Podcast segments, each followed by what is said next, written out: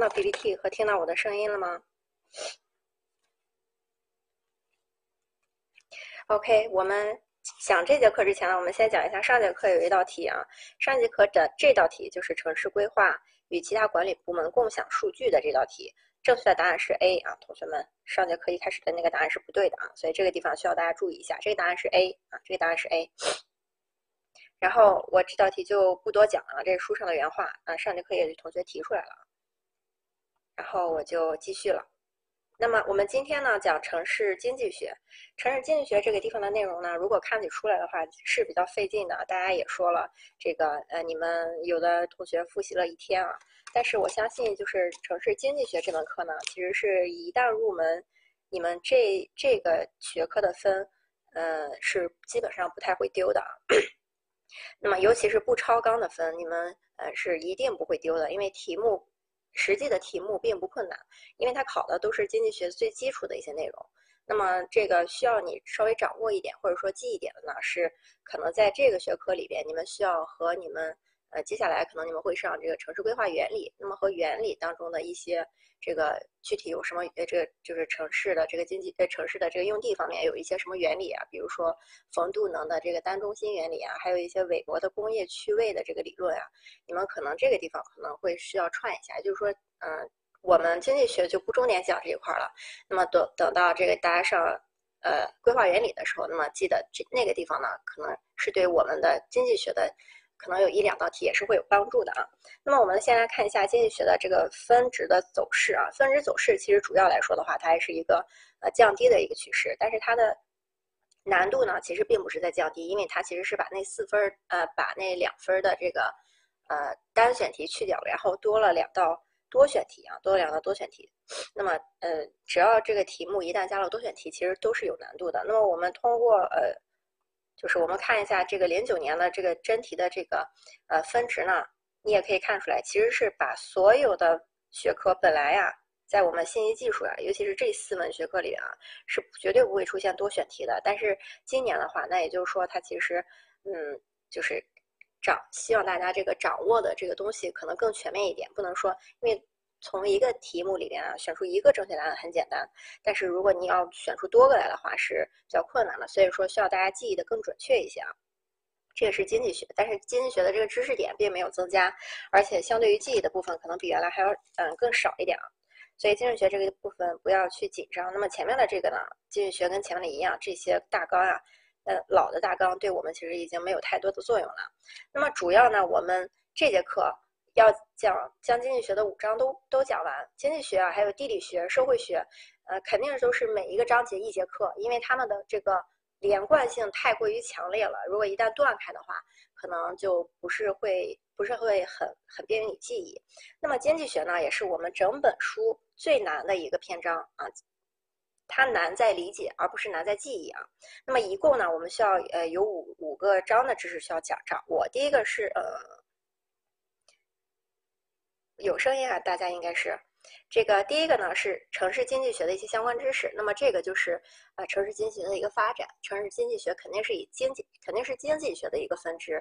那么城市经济学它主要是呃把经济学的知识呢运用到我们的城市规划当中去解决一些城市病的问题。城市病有什么交通问题呀，或者说啊交通带来的一些污染问题呀等等啊这些问题。那么第二个呢就是城市规模的增长与城市经济的增长。那么也就是说城市的经济。啊，是怎么和我们的这个城市的规模挂钩的？因为我们的这个城市的规模呀，就是它变大变小嘛。那么如果说这个城市的规模在扩张的话，那一定是这个经城市变得有钱了。那么你想，一百年前的北京和现在的北京，他们最大的变化就是他们的财富积累量不一样了。那么导致更多的人往城市去聚集，导致城市的规模变大。因此，经济和城市规模有。非常直接的关系。第三章呢是讲城市的土地价格和城市空间结构的关系。那么城市的土地价格呀，主要就是指市中心很贵，对吧？郊区很便宜。那么这个地价就会带来不同。这个不同的这个行业的人去买不同的地啊，你想，如果是农农民的话，他不可能花好几个亿就去买二三十亩，或者说三四百百亩的地啊，他也没有那么多钱。所以说，城市的地价啊，就是说土地市场和城市的空间结构也有一个非常直接的关系。那么再就是城市交通和政策的一些关系。那么城市交通主要就是指交通拥堵的问题了。交通拥堵的问题呢？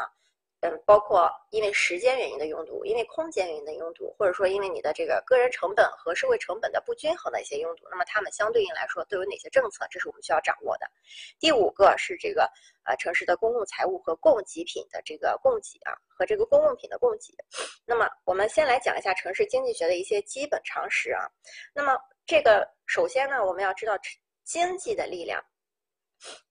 啊，经济的力量包括市，经济的最主要的力量就是市场力量，也就是说，资本主义国家他们主要是靠经济的力量，也就是说市场规则去来这个呃让这个市场自由发展的。那么我们国家相对于这些纯资本主义国家来说的话，它多了一个政府调控，这个就跟我们初中高中学的政治是完全一样的，就是政治上当时也告诉我们，社会主义的优越性就是因为它有政府去调控调控。那么调控的作用是什么呢？是为了让我们的这个。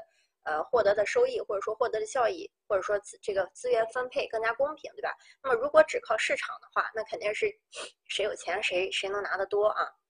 那么，因此呢，政府主导的这个部分，那么就指导了一些城市规划的这个用地的问题啊，等等的。那么这都属于政府的调控。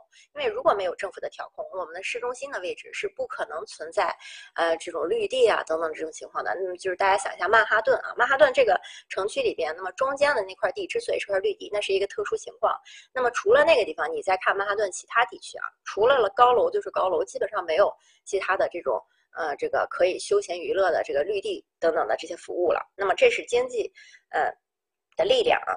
那么其经济学呢，它主要是研究这个呃，它的这个基本理论啊，基本理论是研究市场运行的规律的。那么这些就是呃普通的概念，我们看一下就好啊。那么城市经济学的是在市场的作用下。那么城市各项经济活动的一个空间安排和空间结构啊，空间安排和空间结构的一个形成。那么城市经济学呢，也是一门可以帮助我们规划师啊认识城市中市场力量的一个作用机制和规律的学科。也就是说，学完这门课，你们会发现，城市当中之所以排布成这样，之所以就是自然的排布成了我们现在的这样，其实规划的这个呃力量呢，嗯。只是顺应了市，只是顺应了市场的力量而已啊！是的确是因为经济的利益导致我们城市现在这个分布如现状一样。那么，这个在我学这个城市经济学之前呢，我其实特别呃不不能说特别吧啊反正是不是特别有点鄙视经济学的这这个感觉的。我觉得他们只是钱生钱的一个过程。但是当你学完这一章之后，你会发现经济学啊还是是是一批最有脑子的人去学的一些东西啊。那么经济学的它的一个呃各个分支中啊，与城市这个呃城市经济学呢是城经济学当中那么与城市规划最密切的一个学科。那么它主要是因为呢，它是以这个城市经济问题作为研究对象，对城市中的经济活动运行机制及其政府的政策的一些相互作用的一些解读和分析。那么其次呢，它建立了一套有关城市区位选择和区位空间的这种形成理论的。啊，形成的理论啊，那么发现了其中那么各种经济因素在其中的作用啊，这个不是这这些啊，都是给大家看一看的啊。那么因为这属于一些基本的基础，你要先了解一下什么是城市经济学啊。那么这个地方呢，我们需要掌握就，呃，我们需要知道就是这个工业化和城市化。是同一个发展过程的两个不同的侧面。那么其实也就是说，工业化和城市化其实是同一种东西啊。那么我们要知道城市化是什么，就是说这个地方越来越变成城市了，对吧？就是说，呃，就是嗯，由农村用地啊变成了城市，那么这是城市化。那么工业化呢？其实工业化就是城市化的另一个反应。那么我们的城市之所以会形成，就是因为在呃英国在工业革命之后呢。它需要大量人员的聚集啊，聚集到它所谓的工业区去、工厂里去工作。那么因此就是带来了这种城市的聚集性。城市的聚集性呢，那人都过去了，他们本来都是住在农村的，那他们去哪儿居住呢？每天来回肯定是不，呃，这个不现实的。那么因为没没有车啊，那么因此他们就需要在周边居住。于是，这种聚集性、这种工厂呀、居住呀，以及配套的这个公共设施，或者说政府就在这儿成立了，并且集聚性的成立了，这就产生了城市。这是城市最早的产生。那么，你像之前在工业化之前的那些零散的小城市啊，那都是就是防御性质的这种，呃，就是为了打仗呀、建了城堡的这种城啊，它不是这种经济性的城。那么，因此，所以我们说工业化和城市化。啊，是同一个发展过程当中的两个不同的侧面。那么城市的发展呢，具有两面性。那么这个两面性，我们现在也是体会的非常深刻。城市的发展给我们带来的好处就是非常便利，啊，生活条件也比较优越。那么它的缺点呢，必然造成了一些什么空气污染呀、热岛效应呀、环境破坏呀啊等等的这一系列问题啊。那么这个城市经济学这个地方呢，呃，如果说追溯历史的话，那么它最早是二百年前，呃，经济学家对城市土地问题进行研究的时候呢，呃，慢慢逐渐呃出现了这个城市经济学啊，也就是说，城市经济学的前身其实是这个土地学啊，其实是这个城市土地学，那么这个是前身，那么它现在呢，城市经济学肯定是经济学的一个分支啊，那么一般呢，我们认为这个。一九六五年的时候啊，这个汤姆逊啊出的这个《城市经济学导论》呢，是作为一个城市经济学学科独立的标志。那么后来呢啊，由这三个人对吧，阿隆索、穆斯、米尔斯三个人提出的城市土地和住房理论，为经济学奠定了这个理论基础啊。那么这个呢，我们就是目前来看，我们主要了解一下就好啊，因为这个。这都是早些年那些真题喜欢考这个东西啊，考书的这个问题啊。那么这些年的真题，呃，就是在理论这个层面的考试，还是比较喜欢考大家，呃，这个规划原理的。那么也就是说，你们韦老师到时候给你们讲的，所以那块在规划原理的时候，记住那个地方一定要好好听啊。那么经济学呢，它的一个概念啊，我这儿就不说了，它主要就是一个经济学的分支，对吧？这个就是一个简单的。那么它的理论基础呢？它主要有三大理论基础，就是说，哎，这个总的这个呃理论基础啊，一个是微观经济学，一个是宏观经济学，一个是公共经济学啊。微观经济学啊，主要就是指消费者和厂家，哎，也就是说是这种非公家的私人对私人的这种。呃，你们经济学的这个地方呢，我就建议你们先不要看书了，一定要跟上我的步骤。我讲的快的地方，肯定是这个地方不是很重要啊。我讲的慢的地方呢，那肯定是这个地方非常重要，你要去理解啊。这个，因为你现在如果又看书又又又就是，尤其是到了第二章，第二章以后啊，你如果又看书又看我讲的话，也可能就会有点乱啊，或者说，嗯，就会跟不上。那么理论经济，呃，这个理论基础呢是这三个经济学。那么微观经济学主要是指呃厂家，呃和你，也就是和咱们这种这种消费者之间的关系啊。就是普通的生产者和消费者之间的关系。宏观经济学啊，一般都是指国家与国家之间的什么汇率的这个呃升降呀等等的，这属于宏观经济学。那么公共经济学，哎，就是有政府主导的这种政府往外卖地啊，或者说政府去回购一些什么东西啊，就是有政府参加了，一般就是公共经济学。我们大致上分一下就可以，心中有数就好啊。那么经济学的研究核心呢，它是一个市场中的资源配置问题啊，这个是要记住的啊这句话。那么。它的这个，也就是说，经济学研究的基本问题或者说核心问题呢，就是它的一个资源配置问题。那么它要达到怎么样的效果就是好的呢？那就是说最大的这个利用效率、利用率啊，利用率，就是说提高利用效率啊。那么在资源分配的时候，提高每一种资源的利用效率，这是经济学研究的最核心的问题啊。那么在城市当中啊，一个城市当中其实。最主要的生产要素，或者说城市当中其实只存在三种生产要素啊，这也就是说是这个资源。城市当中的资源其实一共主要分为三大类，第一大类是土地啊，土地是城市当中最稀缺的资源。那么这个时候你要知道，土地虽然很大，但是我们只有一个地球，也就是说，如果城市当中一旦这个用地划定了，那么你这个城市啊是不可能通过这个。地生地的这种形式出现更多土地，这是不可能的。就是说，地是固定的，因此它是一个有限资源。那么，因此它就是一个最稀缺的资源。一旦这个地方建成了之后，你就无法再去，呃，就是再用别的了。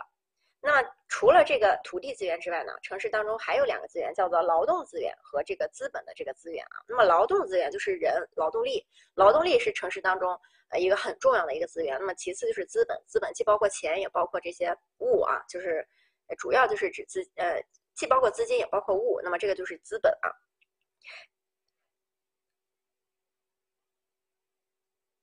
这个呃，那么城市经济学呢，这个地方啊，就呃没什么要讲的了，主要就是说它的前身是土地经济学，但是呃不要混了，城市经济学一定是经济学的分支，它只是前身是土地经济学。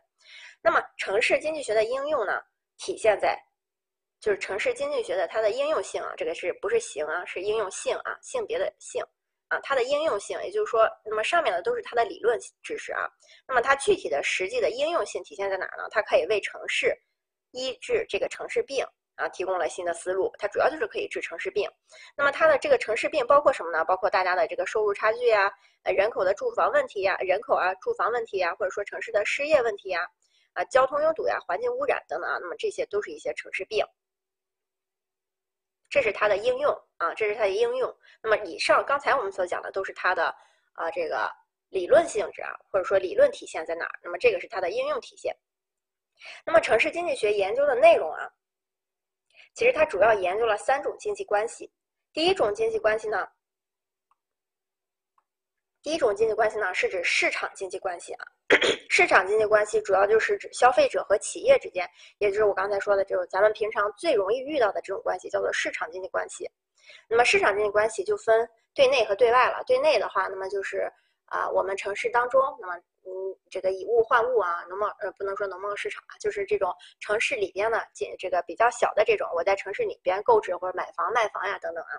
那么公这个公共经济学，呃，这个对外的呢，就是指城市与城市之间的贸易，比如说像格力，格力的话，格力，格力是哪个城市的来着？格力的总部，那它不仅是卖到了全国各地，它还卖到了这个出口啊。那么这种就算是对外的，只要是对城市以外的地方进行收售，或者是呃有这种经济的呃作用，那么它就是一个对外的，它是以城市为界限的啊。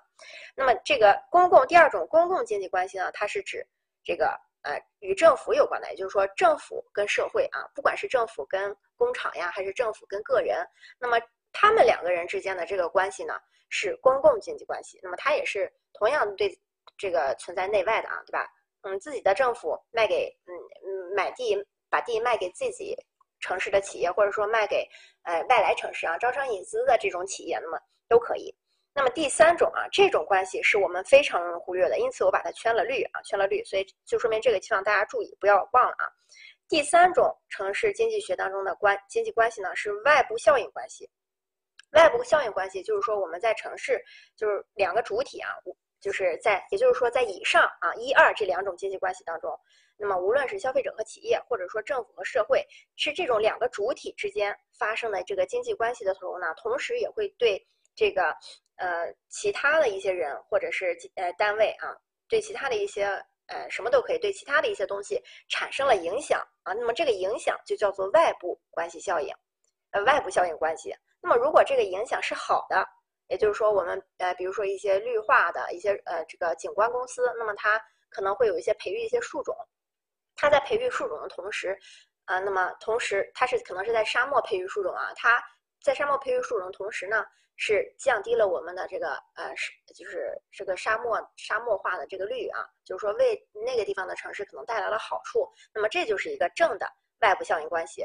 那如果说一个呃这个化工厂它在这个城市进行化学品加工的时候污染了这个城市的河流，那么这就属于一个负的外部效应关系。那么这个地方啊，因此在城市经济学这这个三种关系当中啊，有两个重点。第一个重点是它有三种关系，千万不要把第三种关系给忘了啊！不要只记得，不要只觉得关系是这个呃这个作用的这个不同主体啊，不是，一共有三种，一定不要忘了第三种外部效应关系。那么还有一个呢，就是指这个外部效应关系一定是经济经济活经济活动主体之间发生的这个关系。那么我刚才说的是这个。经济活动主体就是说我刚才讲的那个负外部效应呢，是指，呃，这个化工厂，那么它在生产的时候呢，呃，它一方面呢向这个城市的居民或者说城市的政府提供了这个化学物品，这是一个活动主体之间的，但是它同时污染了这个城市的河流，那么因此这是它这个把这个坏的地方发发展给给了第三方啊。那么如果说是一个城市的一个工厂，它内部的员工罢工了。啊，如果是这种情况的话，那么它导致了城市的瘫痪，这个不叫做负的外部效应。这个啊，因为它不存在两个主体，它就是这个工厂自己主体内部发生的问题啊。所以这个地方一定要注意，它是经济活动主体之间发生的一些经济关系。那么这是城市三种经济效益啊。那么主要呢，正的外部效应呢是使他人受益的活动，而且这个受益呢还无需支付任何代价就可以获得的利益啊。那么负的外部效应呢，哎，比如说是他人受损。而且这个受损无法得到补偿啊，无法得到补偿。就比如说他把河流淹了，呃，这把河流污染了啊。这个虽然我们说现在其实他可以什么给他收费啊等等的，但是他他没法去治理那条河，污染了就是污染了，很难去治理。那么这个就是负的外部效应啊。这是三种啊，这个经济学的研究呃呃经济关系啊。那么城市的这个呃经济学的这个研究的内容呢，呃第一个就是它的理论基础啊，理论基础。那么刚才咱们讲的那些，那么第二个就是它的应用，它的应用就是去研究城市病，研究城市问题。那么在这个基础理论这个里边啊。除了呃刚才，那么这个是理论基础，前面讲的什么宏观呀、呃微观呀，还有这个公共关系啊，那是理论的一个基础啊。那么它的一个基础的，嗯，就是说我们现在呃有的这个理论呢，呃第一个是宏观的城市化。那么第二个是这个呃城市经济增长理论，那么微观城市内部空间理论以及城市公共经济理论，这个不需要记啊，这个我只是想跟大家略的，只是想跟大家表示一下。那么我们这本书啊，主要就是讲这个三四个这个三四啊这个理论。那么在这个城市的其中呢，城市的内部空间理论啊，也就是第三个理论，它是经济学的一个核心理论啊，经济学的核心理论就是三。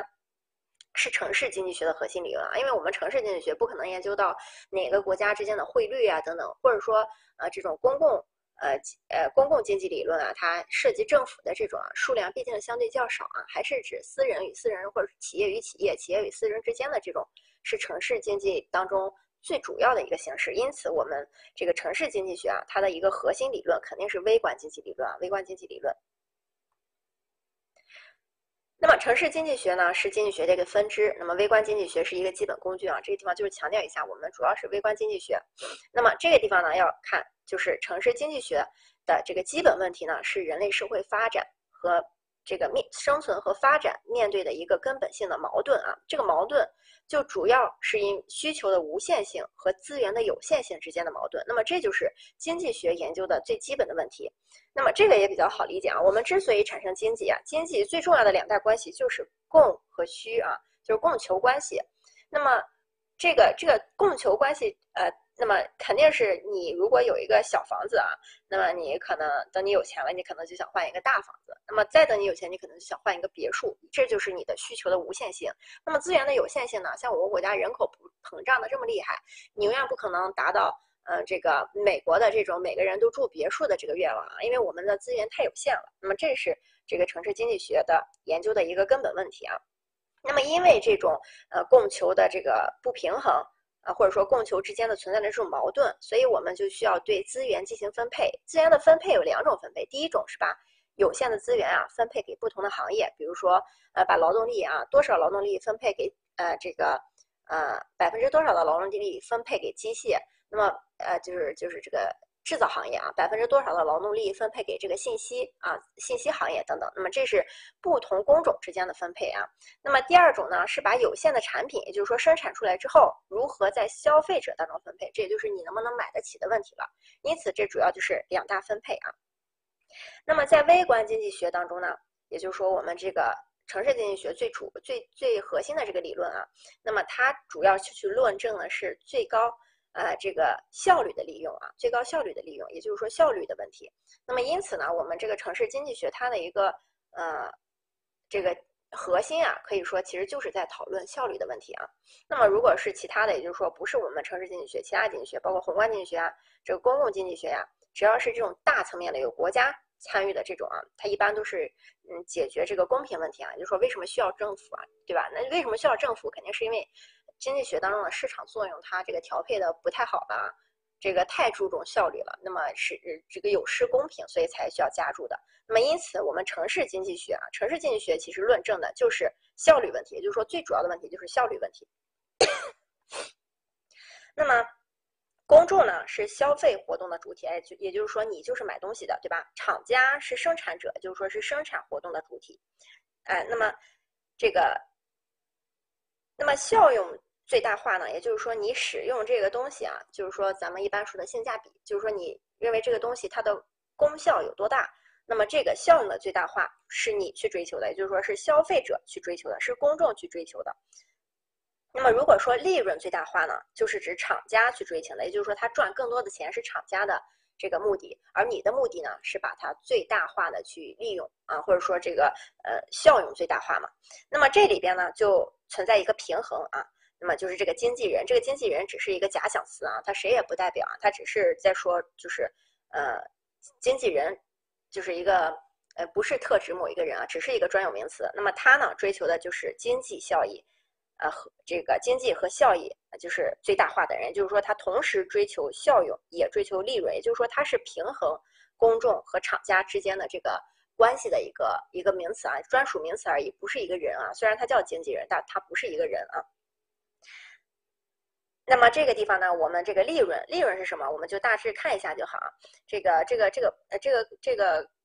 公式不需要背啊，只是为了给大家看一下。那么这个利润啊，肯定是销售的收入减成本。那么销售收入肯定是产量乘以价格。那么这个地方其实是要大家看一下，我们城市经济学啊，就是说城市中的成本主要有什么呢？就是资本成本。刚才说的那三个是要素啊，一个是资本要素啊，资本成本、劳动成本和土地成本。因为我们城市当中，你们，呃，今天这节课一定要建立一个观念，我们城市中三大主要的或者说唯一有的三个这种成本啊。就是这三个资本、劳动和土地啊。那么这其中土地还是呃这个有限的，那么那两个呢是可以这个呃增加的。那么这章的呃经济学的这章呢，我们第一个难点呢马上就要来了啊，希望大家这个呃一定要看好啊。那么这个我们要引入一个。概念就叫做边际效用啊，边际效用。边际效用的概念呢，就是指新增加的一个单位的产品带来的效用，就叫做边际效用。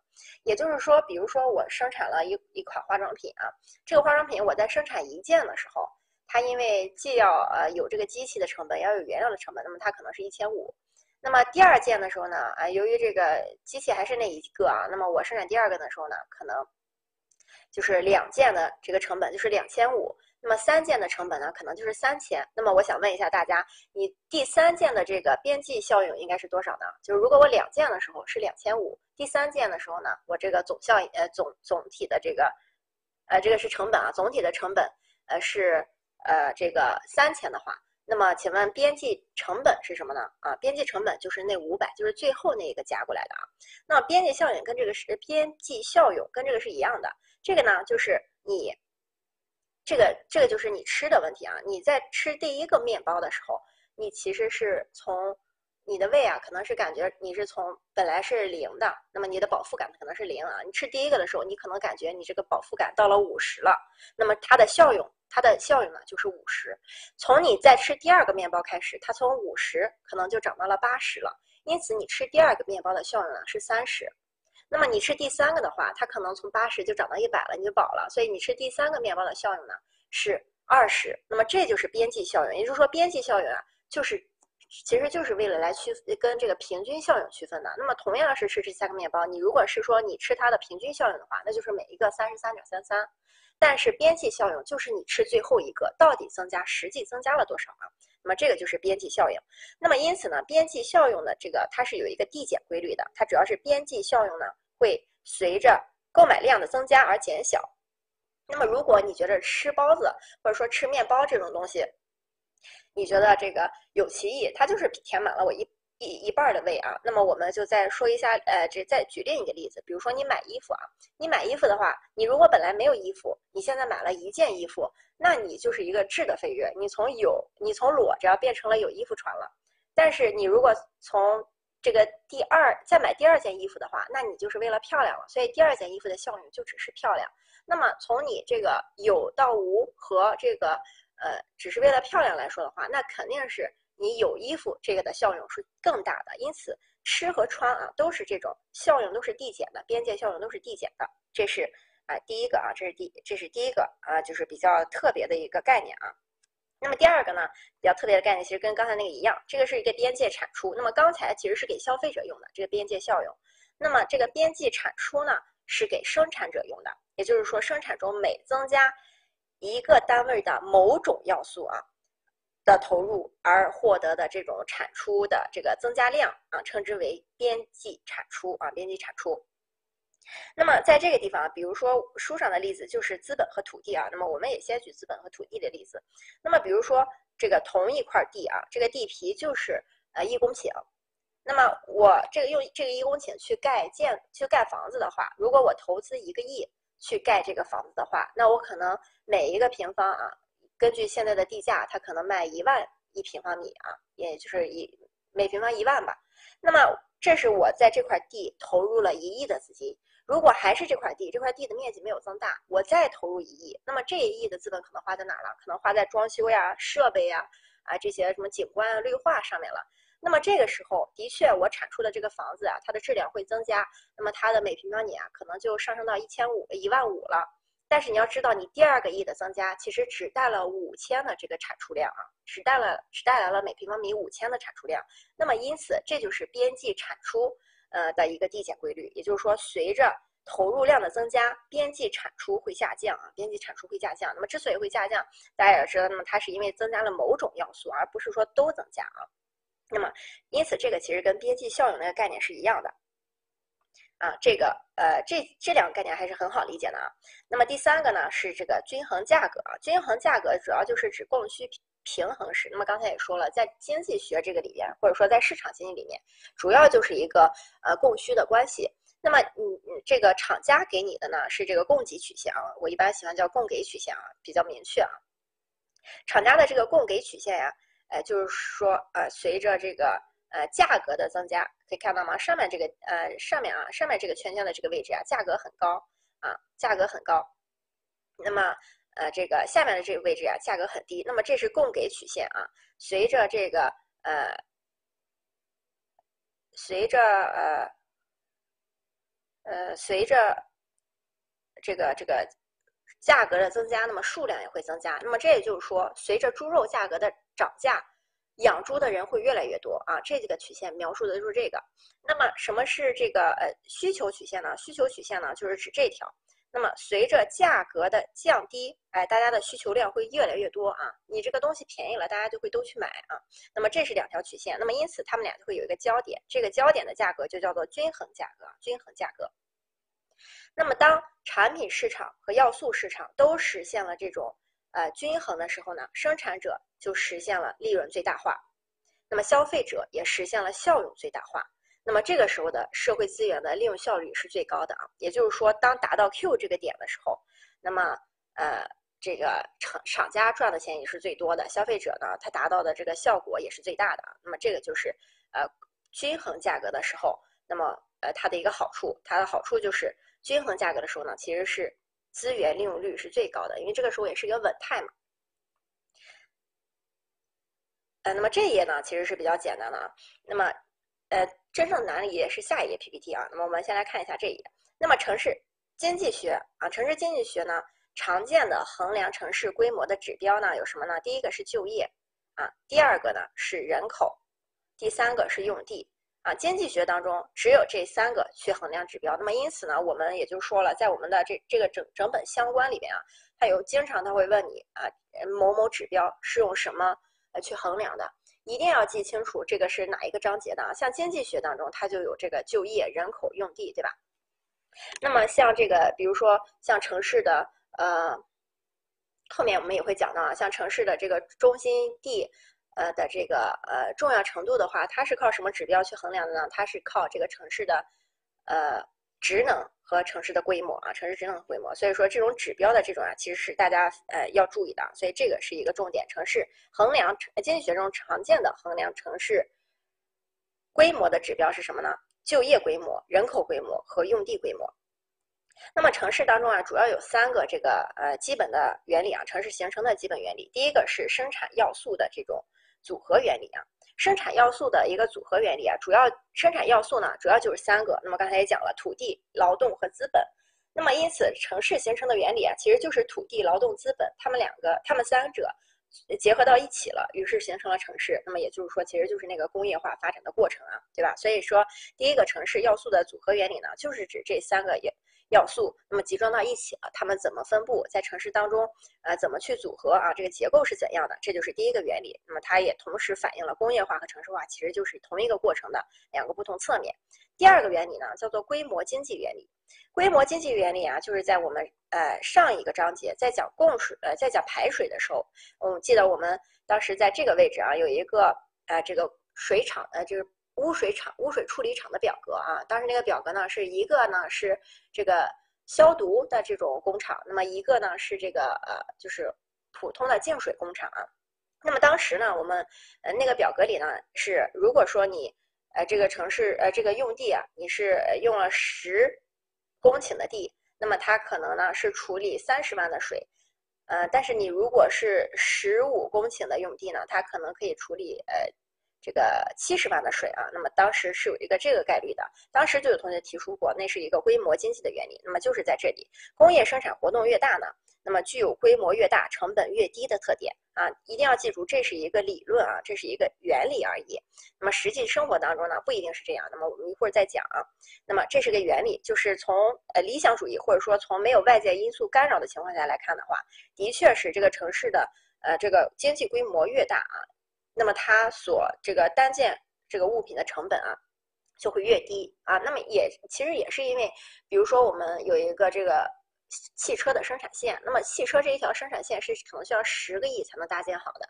如果你只每天生产，哎，你只有一个就是小的仓库，可能只能存放一千辆这个车的话。那么也就是说，你每天的产量可能就是一千辆。那么相对于这个来的话，每一个车的这个成本其实是很高的。但如果说你有一个超庞大的一个停车场，那么它每天可以产出十万辆车，那么同对于这个呃这台生产线来说的话，那么这个工厂的每辆车的成本其实就降低了很多啊。这是一个规模经济原理。不好意思啊。第三个呢是集聚经济原理。集聚经济原理啊，那么上面的规模经济原理主要是这个同一个工厂。集聚经济原理呢，是指很多个工厂的不同集合。那么一般来说呢，这个经济活动在空间上相互依靠，也就是说，这个不同的厂子，不管是同行业的还是不同行业的，他们呃靠在一起，可能会提高效用啊。那么如果是同行业的，也就是说，我们称之为地方化经济。地方化经济就是说，这个地方只主要发展一种。经济呃主要发展一种工业，比如说深圳，它是发展这种高新产业；像义乌的话，它是这种小的手工业，这都属于地方性经济。那么这种的话，因为他们是同种行业，他们可以共享劳动市场，因此，呃，从这个角度来说的话，呃，因为这个同样的这种劳动力都在这儿，那么它可能会呃这个降低成本。第二种呢，叫做城市化经济，也就是说多种行业啊都聚集在这个地方，比如说呃像嗯。像北京呀，无论它是政治、经济、文化的中心啊，也就是说第二、第三产业的这个中心，其实都在北京。那么就是各方面都发展了。那么像这种大型的城市来说的话，它是不同行业分担的这个分可以分担一个共同的一个基础设施啊。那比如说。如果一个行业它在远郊区的话，如果只有一个工厂在郊区的话，那么我们城市还是要给它配这个供水啊、供电啊这个管网。但如果说那个地方有十个工厂的话，那么还是通过这一条管道运过去。所以说，他们共享呃这个基础设施的话，那么我们在讲基础设施的时候，我也说了，就是这个基础设施啊，哪怕只是一个管道。通过一个马路的这个长度，政府一般收费都要达到几百万的。如果是给工业的话啊，如果是工业的话，那么这个即使通一个马路都要达到几百万。那么如果说他穿过这个马路之后，对面有十个工厂的话，他们可以均摊，这可能是三四百万。那么如果只有一个工厂的话，他就要自己去拿这部分钱。那么因此从这个角度来说的话，那么它也可以降低一些原呃降低一些成本啊。这就是这三个原理。那么这一页呢，可以说是我们这个这这整篇里边啊，呃，最难的一个地方了。那么我们这个地方，哎，要稍微仔细听一下啊。那么首先呢，城市它的一个规模呀，它有一个均衡规模，还有最佳规模啊，有这两种规模。那么城市的均衡规模呀，我们要知道，首先我们要知道什么是城市的凝集聚力和城市的分散力。城市的集聚力呢，是指，哎，这是一个城市的中心。那么随着人越来越多啊，随着人越来越多，这个城市就会呃越来越往好多人都会往这儿集中。那同原来这个地方已经盛不下了，于是它就开始往外扩张啊，往外扩张。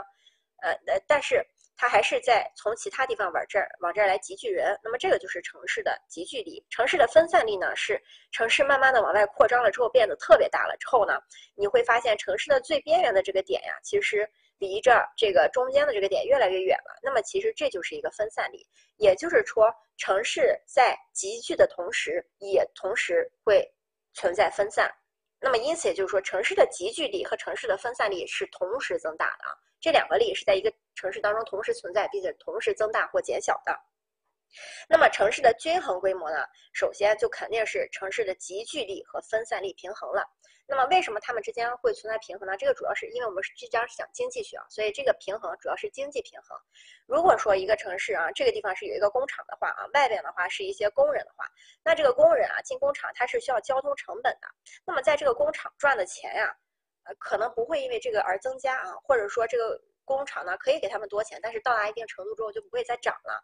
那么如果说他们两个达到了平衡，那么这个时候就是城市的集聚力和城市的分散力的平衡呢。这只是一个例子啊，就是这个意思，来控制这个城市的集聚力和分散力的平衡，主要就是靠经济因素啊。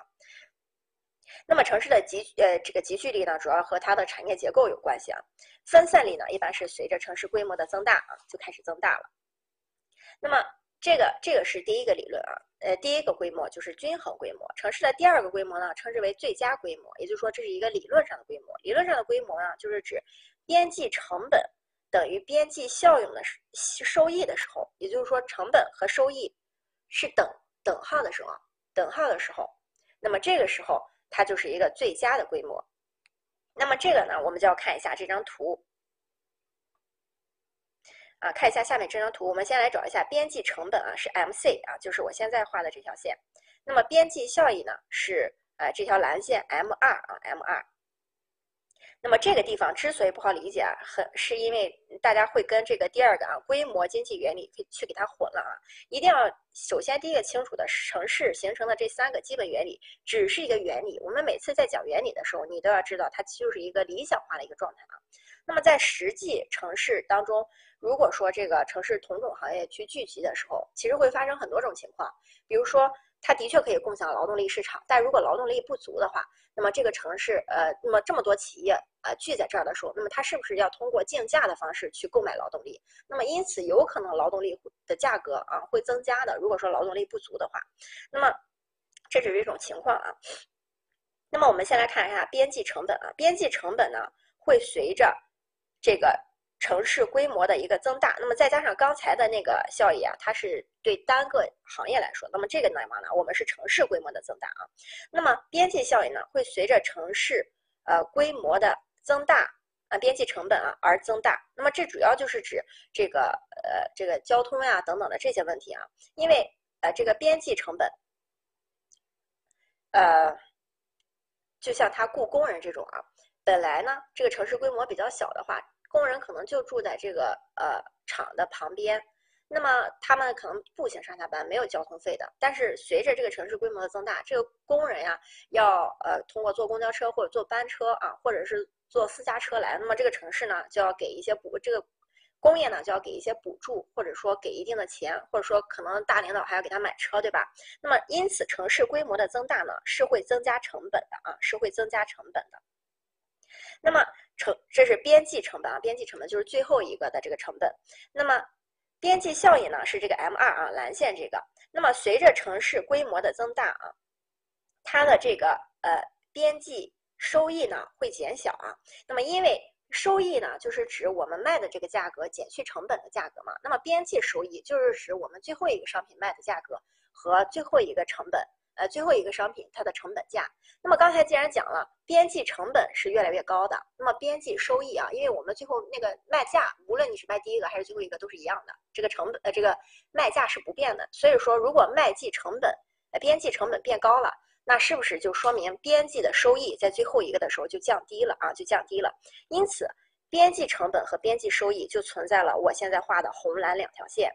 那么如果说边际成本和边际收益达到了平衡点的时候，也就是说达到 N 一这个点的时候，这个时候就叫做一个城市的最佳规模，一个城市的最佳规模。如果说啊，那么因为这个是边际啊，那么均衡规模啊，除了我们刚才说的城市凝聚力和城市分散力平衡，这只是一个理论上的，因为我们实际上没法来算城市的凝聚力和分散力。那么我们可以算的是什么呢？会。均衡规模就是指平均成本等于平均收益的时候，那么这个时候就是一个均衡规模啊。也就是说，均衡规模由这呃这两种都可以，呃，就这两种其实是一个意思啊，就是这两种表述都可以。那么什么是平均成本呢？我们要知道这个 A A C 这个线呀，嗯，我现在要换一个绿线了。A C 这个线就是平均成本。那么这个 AR 这个黄线呀，就是这个边呃平均收益啊。那么这个地方我们最好的就是举个例子来看啊。如果说一个呃呃一个工厂，它卖一个卖一个物品啊，它第一个物品的呃成本呢，呃换一个笔，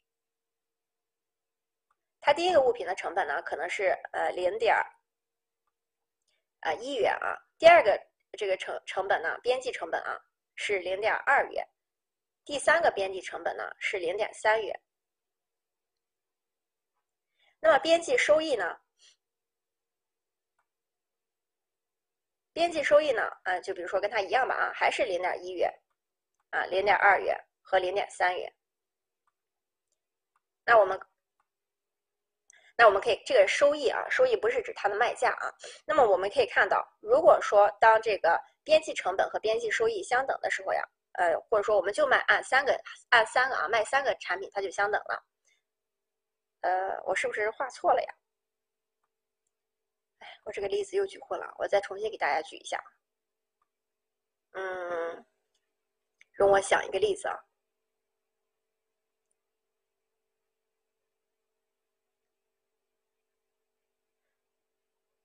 边际成本没有讲通吗？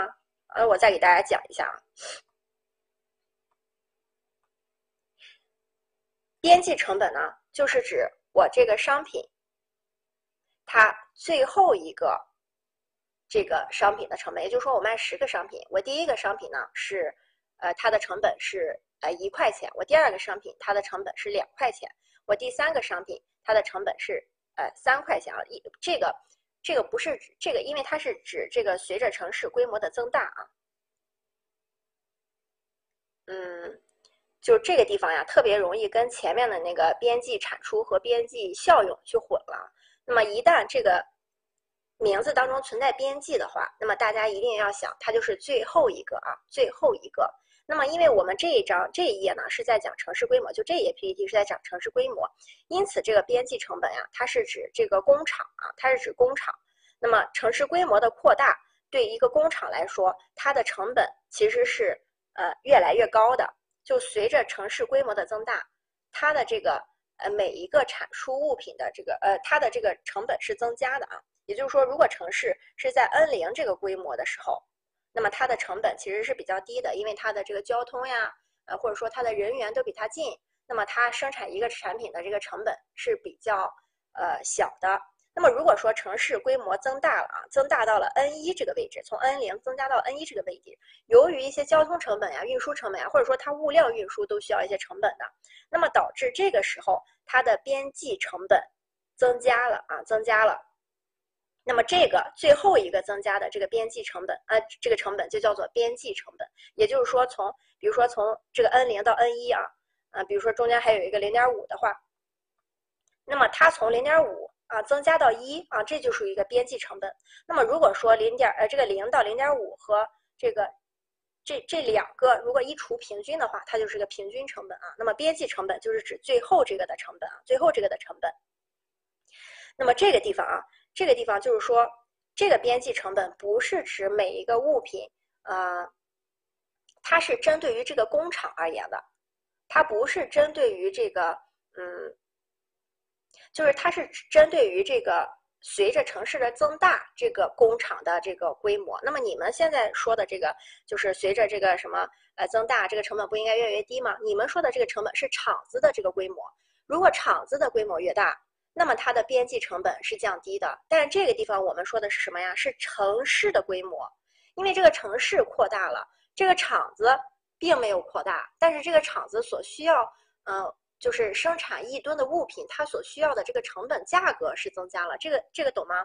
就是它你们你所理解的那个，之所以这里会不理解，是因为你把这个规模的扩大想成了是它本身厂子规模的扩大，并不是，它这个地方是厂子的规模不扩大啊，这个只是城市的规模扩大了，城市的规模扩大会给这个厂子的边际成本带来这个增加的影响，所以说这个地方这个是边际成本啊，这个是边际成本。啊，然后我们就继续了啊，这个地方只要懂了就可以了。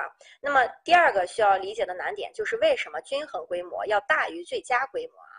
那么我们要知道这个这个地方呢是收益啊，这个地方是收益。呃是呃边际成本和边际收益，那么它们的点是在这儿的，对吧？它们的点是在 N 一这个位置的啊。那么大家要知道的是，那么它的这个呃收益是在哪儿呢？收益是就这块儿，呃，对，就我们现在啊，我们现在就是这个图呀，你把这个 MC 呢看成是它的一个呃成本。呃，把这个 M 二呢看成了是它的一个卖价啊，我们这样看的话，你就比较好理解啊。M 二现在不是边际收益，是卖的价格，就是说你实际买这个物品的价格。那么如果这么看的话，我现在涂成这个鱼的形状的这块位置啊，其实是它的这个实际的总收益，对吧？实际的总收益。那么如果说这个城市呃这个东西啊，它过了这个这个点之后呀，这个东西就会慢慢的。越来越就再多卖一个就会再多赔一个，对吧？那么我现在画的蓝的这个地方就是这个赔钱的数量。那么最佳规模呀，就是指在 N 一这个位置，就是我们所有赚的钱，我们到了最后一个赚的这个钱啊，都是呃最后卖最后一个产品的这个钱都是赚钱的。那么这个就是一个最佳规模的时候。那么再往后呢？因为我们的就是我们在工厂里啊，就决策者在工厂里，那他看报表的时候是怎么看的呢？他不是看这个每一个产品的这个收益或增加，他是看这个总量的。那么如果说我们这个时候看总量的话，其实如果我们继续往下走啊，我们这个我们继续往下生产，它其实还是一个在赚的过程。只是过，只不过说它在 N 一的位置可能赚赚十个亿，它在 N 二的位置呢，它由于赔了一个蓝色三角形的部分，它只赚了九个亿，但是它看不到这个曲线变化的过程，对吧？它只能看到最后的结果，因此它很有可能超过了 N 一的最佳规模之后，依旧往后做，一直做到什么时候呢？它不赚不赔的时候，就是 N 二的规模，就是说它它突然发现它生产了这么多之后，啊，它的这个。既不赚也不赔了，好像就是什么，什么什么都没有赚到啊。那么这个时候他才会发现啊，我的城市不能再继续扩张了啊，我的城市再扩张的话就要开始赔钱了。那么因此这就是一个呃这个均衡规模啊，均衡规模是呃这个位置，那么最佳规模是 N 一的位置啊。呃，那么这个就是这两个规模。那么通过这两个 N N 零呢是最小规模啊。那么因此呢，通过这个规模你就可以看出来。这就是为什么均衡规模，我们实际上无论是工厂呀，还是说一个城市的规模，在实际的运行当中，它的均衡规模永远是它大于它的最佳规模的，因为它当它超过最佳规模那个点的时候，无论是管理者啊，还是说这个董事长呀、企企事业单位这些人，他都没法看到这个点在哪儿啊，他只能看到就是最后的收益是赚了还是赔了。那么每增加一个，因为每增加一个产品啊，有时候都会给这个城市带来一些污染啊，或者说拥挤。那么这些都是一些边际成本，都会造成一些边际成本。那么由于这些外部性啊负的外部性的这个存在，那么因此呢，这个增加的成本呢是由城市的全体居民去承担了。哎，也就是说，这个我们所有人都承担了这一个，就是它其实过了蓝点啊，过了 N 一点之后的这些成本被分散了。那么因此呢，就造成了这个整个这个它其实一开始就感觉不到了啊。那么这个地方主要就记住我的红字。那么它的均衡规模是大于最佳规模的，以及它这两个点啊，均衡规模的时候是什么相等呀？是平均成本和平均收益的相等。最佳规模的时候呢，是边际成本和边际收益的一个相等啊。那么这个呃这一页就讲到这儿，这页都理解了吧？这页还是比较，就是如果你把那个就是随着城市规模的增大啊，就是说把它的横坐标搞清楚了，我觉得这页还是比较容易的啊。那我们就继续了。啊，后面的呢就呃不是特别的困难了啊，相对的就是稍有一点记忆性的啊。那么在城市增长这个里面啊，啊我们要知道，因为这个呃运因这个运作的结果呢，不能使城市发展在这个不能使让它实现最佳规模，因此政府呢一般就要。进行一些干预，那么来尽量让它靠近最佳规模啊，就是说政府的调控了。那么这个外部性的原因，也就是说是污染呀等等啊这些啊，是造成均衡规模和最佳规模不相等的一个重要原因。那么刚才因为我们举例子啊，我给大家举的那个什么就是工厂的例子啊，那只是一个例子，让你感受到为什么均衡规模和最佳规模是不一样的啊。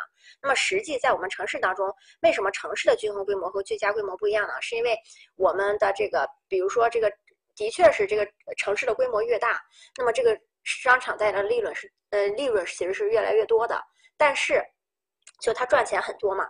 但是呢，因为它在这个规模扩大的同时啊，那么这个给这个就城市的扩大之后会带来什么问题呢？空气污染、热岛效应，城国这个国家政府都需要花钱去这个整治的。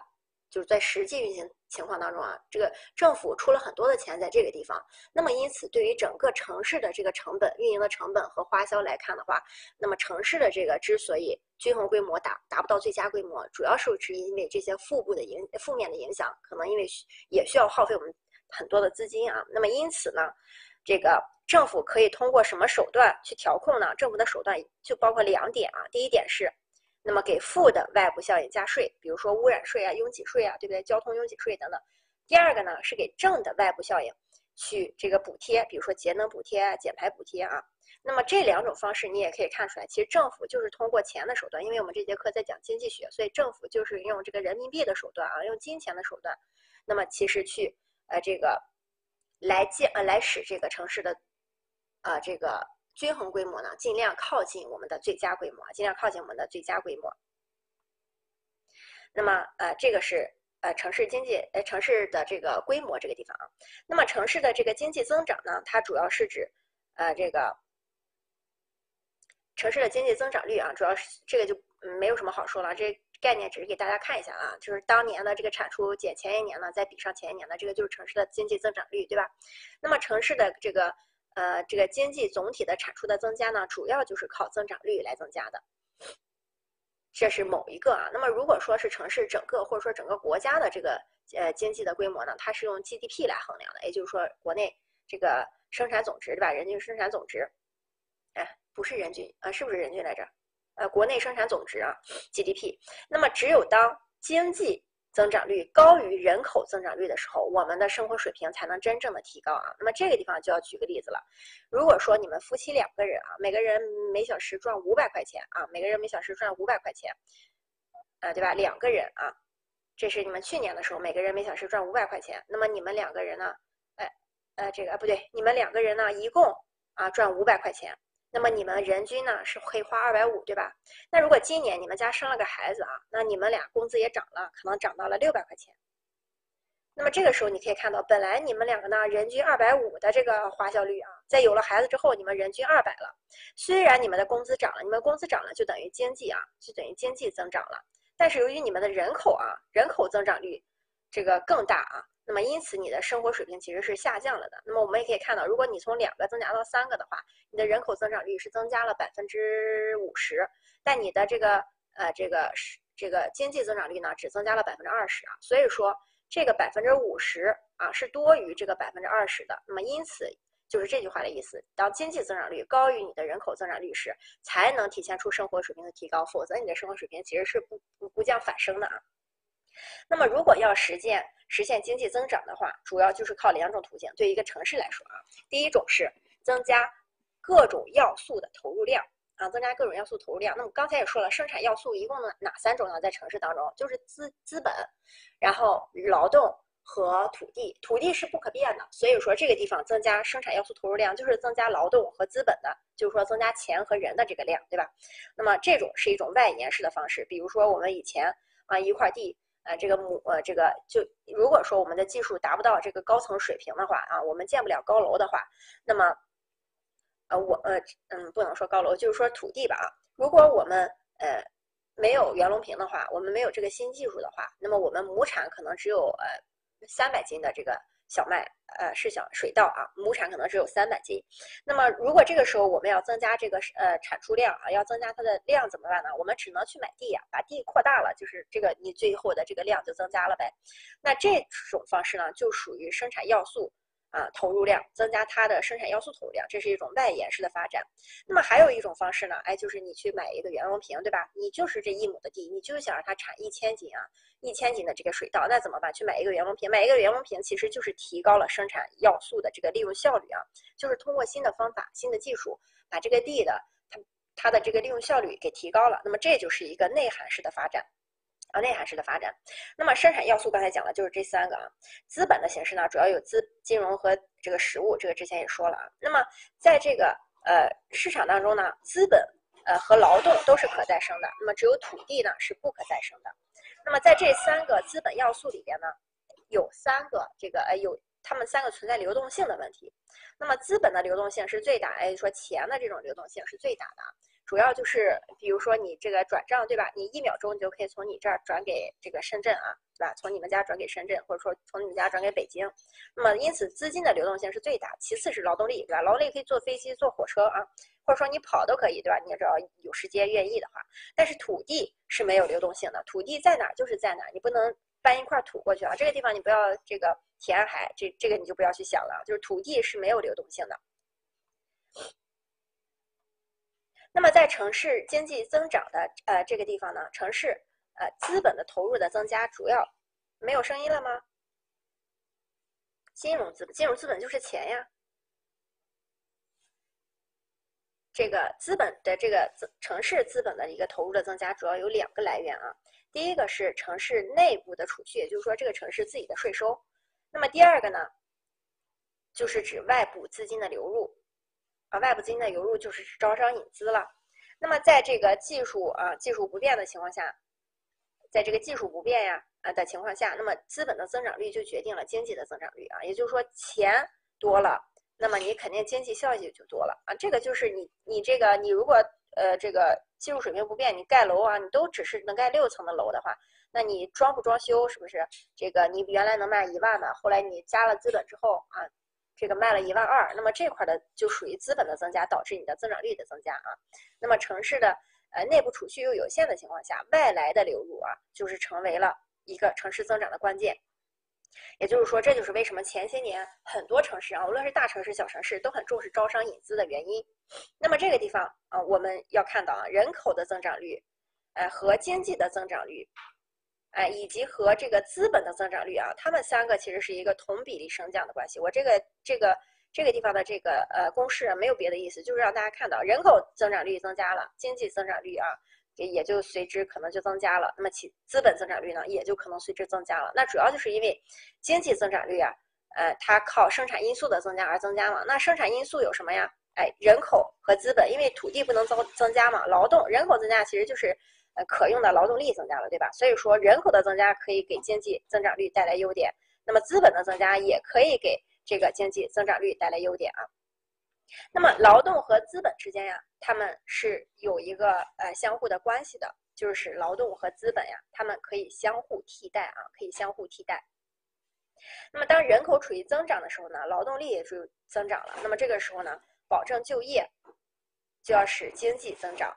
那么就要使呃，为了保证就业呢，就要使这个经济的增长率等于人口的增长率才可以。那么这个前提呢是劳动和资本哎可以相互替代啊。那么同样的产出既可以用简单的机器来操作，也可以通过较多的劳动来实现。那么这就是什么叫做劳动与资本的相互替代。那也就是说，如果说啊，就是说像这种手工啊、手工加工业的话，那么像有一些企业，它如果有钱的话啊，它有资本，它可以通过购买先进的产品设备去呃这个呃增加它的。呃，经济啊，增加它的产量，增加它产量就增加了它的经济增长率了嘛，对吧？所以说资本可以增加它的经济增长率。但如果有的产业它没有钱买这么多的设备，但是这个地方的劳动力很便宜，于是他花了他雇了大量的人过来手工做啊，你雇一百个人也可以做，你雇一万个人也可以做，那早晚你雇到十万个人的时候，可能跟那个机械的这个产出率就一样了。那么因此，通过这个角度啊，是通过这样的理解，你要知道这种关系。就是指劳动和资本啊，他们两个人之间是可以相互替代的。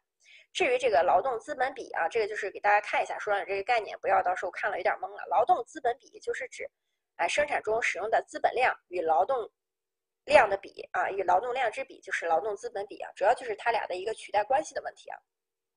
那么这个是我们这本书讲的第一个替代关系，就是劳动和资本可以替代。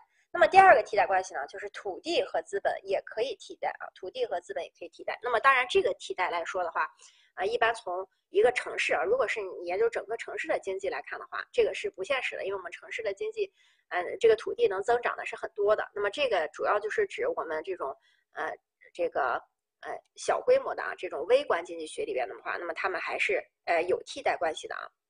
那么这个土地和资本的替代呢？主要是指你在城市中心的地方，那么你呃这个可以，你你买了一块地，对吧？你买了一公顷的地，那么你为了实现它的效应最大化，你就把里边这个楼本来是建多层的，你盖成一个高层的楼，对吧？那就是通过增加资本来腾增加了这个用地的利用率了。那么这个就是一个投入资本。那如果你是在郊区啊，你在郊区，你同样想想达到这个经济增长的话，那怎么办呢？你可以通过地啊，你只要有很多的地，你也可以达到那个经济的增长。所以这就是土地和资本之间，他们也存在着一个呃这个呃可以替代的关系。也就是说，如果你有地的话，那你就可以通过呃越来越多的地来增加你的效益。如果说你的地是有限的，像市中心这个位置，那么你就来。增加它的投资啊，增加它这一块地皮上的投资，来增加它的这个呃经济啊，来增加它的经济。那么在经济学中呢，我们一般用资本密度啊来代替这个土地和资本之间的容积率，主要就是资本密度呢是指单位土地上投入资金的量，也就是说我用一一亩一公顷的土地，我投入了一个亿，和这个可能就是一。那如果我一公顷的土地投入十个亿，那么它的资本密度就是十啊，就是十。那么这个这个公式呢，也是让大家看一看啊。那么建设的呃这个呃增长率啊，因为它是这个由资本的增长率控制的，所以建设的增长率增加就可以导致资本的这个呃资本的增长率增加呢，就可以导致建设的增长率增加。那么资本的增长率增加呢，也可以导致经济的增长率增加。所以说建设的增长率增加，也就意味着经济的增长率增加啊。那么这个是呃呃这个这个公式啊，就看一下就好，没什么意义。那么，如果呃，这个主要就是给大家看一下建设啊，建设和这个资本啊是也是挂钩的啊。那么，这个如果说用地增长的太快的话啊，就会发生土地与资本的置换，那么表现就是资本密密度下降，资本密度下降，也就是说这块土地的利用率不高啊，利用率下降。那么，如果说大幅度的呃这个增加土地呢，来提高这个经济效益呢，其实这种呃是不太好的啊，它是以牺牲这个土地的利用率为代价的。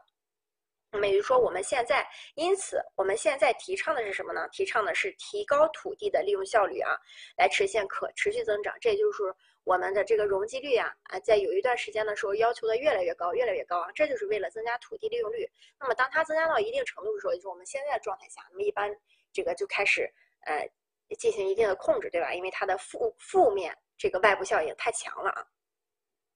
所以说，以劳动投入来增加这个经济增长不是长久之计。那么，要以增加这个利用率啊，才是一个可持续发展的根本这个方式啊。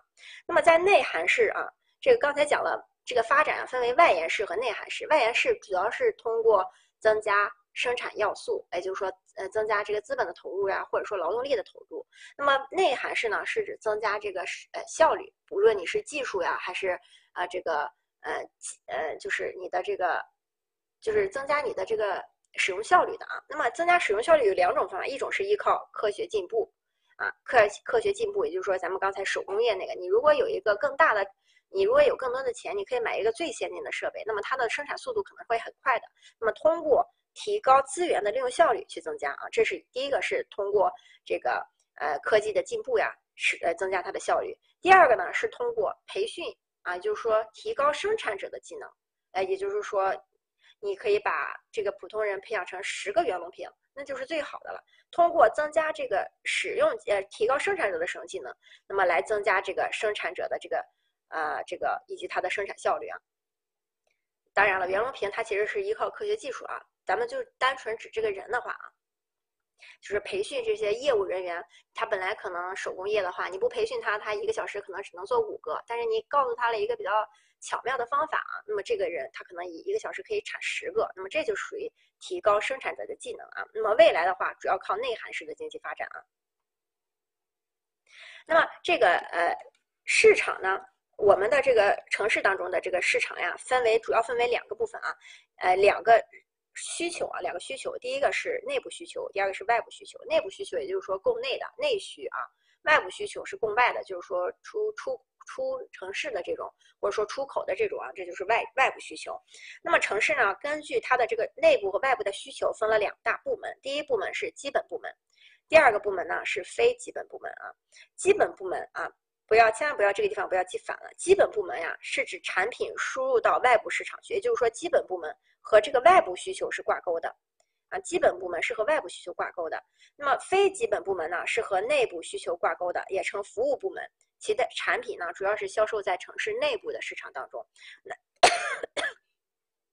那这个呢，你主要是因为基本部门啊，它是。一个城市的主要的工业或者说主要的产业，比如说像义乌这种城市，那么它的手工业就是它的基本部门，是因为它的手工业占了这个城市整个经济的一个主体，因此城市经济的主体才是城市的基本部门啊。城市经济的其他方面，像义乌的旅游业啊这种，它就属于这个非基本部门，非基本部门。因此，它这个内外啊，是是与我们，呃，平常看着感觉反过来了一样啊。那么基本部门呢，如果有巨大的外部市场可以开发，那么，呃，基本部门呢，主要是有巨大的外部市场可以开发，那么其扩大生产的规模呀，潜力就很大，那么成成为了城市的一个主导部门，因此它是一个基本部门啊。那么城市增长的快慢，主要就看基本部门增长的快慢，因此城市，因此呢，城市如果说在这个规划的时候呀。要对基本要优先啊，要优先对基本部门的选址进行充分的考虑。那么非基本部门呀，一个是啊看一下城市内部人口呀等等的一个合理分布，其次就是配合啊配合基本部门的一个发展就可以了啊。那么城市的这个呃到底城市当中这个产业是不是基本部门啊？我们怎么去判断城市中的这个呃比如说呃这个深圳的这个高新科技的这个产业啊？怎么去判断深圳的这个高新科技的这个产业，呃，是不是它的基本部门呢？我们主要是通过公式去计算的，啊，就是这个主要是通过区问区位商去对比的啊。那么这个呢，区位商怎么算呢？区位商是指，哎，下面这个公式，该，啊，这个公式是要记的啊。区位商这个公式你们要记一下啊，是指该行业就业人数除以城市的总就业人数。这是城市内的，比上全国该行业的就业人数，比上全国总的就业人数。那么像深圳这种地方，它有一千万人，呃，比如啊，呃，那么它有五百万人都是从事高新技术产业的。那么你可以知道，它的该行业人数比城市总就业人数啊，呃，不是总人数啊，是总就业人数。这那这个数据就太夸张了啊。那比如说城市，呃，总人数是一千万啊，它的这个从事城市的总就业人数是，呃，这个。去掉老少，对吧？那么有七百万。那么该行业啊，就是城市的这个，呃，高新技术产业在深圳的话，它有三百五十万。那么你可以看到，它的这个该行业的就业人数比城市的总就业人数是达到了零点五啊。那么全国呢？全国有十四亿人口啊，里边有十亿是就业的，对吧？里边可能只有一个亿啊，能有一个亿去经营这种高新科技产业就很好了。所以说可以看到是零点二。那么在这种情况下啊。那么前面的这个是零点五啊，后面的这个是零点二，你可以看到它的区位商已经大于一了啊，可以说是二点五的区位商了。因此说，如果区位商大于一的话，就说明这个产业是这个城市的基本部门。如果说区位商小于一啊，小于一的话，那就是非基本部门啊，非基本部门啊。大于等于一就是基本部门，小于一就是非基本部门啊。这个就是判断城市基本部门和非基本部门的一个东西。那么产业的发展当中呢？那么，由于我们的这个呃，嗯，我没有跳页吧？嗯，没有啊。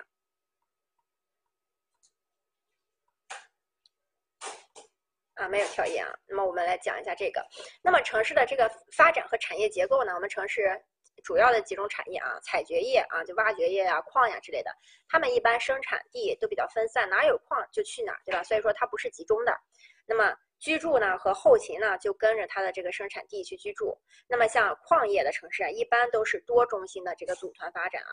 比如说像这个什么东营呀，呃，还有哪矿呀，大庆呀等等的这个中国石油和这个这几个发展地啊。那你可以看到它的那个凿井平台呀，或者说它的主要厂呀，哎，就是呃，如果说这个城市有多个这种井井厂的话，那肯定就是多中心发展，因为它主要是因为它生产地分散。那么，如果是一个重化工业的话，那么一般在这个城市当中，它是考虑它的污染和运输；轻工业的话啊，像什么纺织厂呀什么的，一般可以和居住区合住。这也就是上海啊，以前是这种轻工业。那么，所以说把上海，呃，就上海很就是三四十年代的时候，大上海发展起来，对吧？主要就是最开始就是轻工业、纺织业的发展。因此，轻工业啊、纺织业其实是可以建在城市内部的啊，它只要避免影响城市的交通就可以了。高新技术产业呀，靠近空港、靠近信息发达的地方啊，地方啊，也就是说靠近信号好的地方，那么空港的话，因为这个芯片呀，可能是大量的出口呀等等，对吧？靠近空港，那么一般配置中高档的小区。交通服务业啊，交通服务业主要就是指这个呃。呃，火车站呀、汽车站呀，或者物流中心这种地方，那么它主要是避免干扰，预留一些物流的空间。行政管理当然是交通便利，对吧？我们这个集中布置，我们现在的城市各个城市啊，一般都是城这个城市行政大厅。那么一般各个行业，就是说税务呀、啊什么人保呀、社保呀等等，都在这一个大楼里，因此它其实是属于需要一个交通便利、集中布局的地方。像餐饮业的话。旅游业的话，那么就是餐饮娱乐功能多功能结合啊，避免他们之间的这个干扰就可以了。那么这个地方啊，其实这些都很简单啊，理解一下就好。主要是有一个生产服务业，大家要知道什么是生产服务业啊？就是三百一十三页，生产服务业的就第二段了。生产服务业是指什么呢？金融、保险、法律。会计、广告、咨询公司等这些服务业，那么你主要就记住银行和保险就可以了。银行和保险是我们这个城市当中，或者说我们这个世界上最暴利的两个行业啊。那么一个是以钱生钱的，对吧？再就是无本万利啊。所以说这种行业啊，它什么都缺，它可能就是不缺钱，因此它可以支付最高的地价啊，在城市最中心的位置进行集聚性，那么选择最高级的生活区去生活。这个地方主要是你不要把生产服务业当成是那种工厂啊、作坊。生产服务业指的是，啊，这个我们的，呃，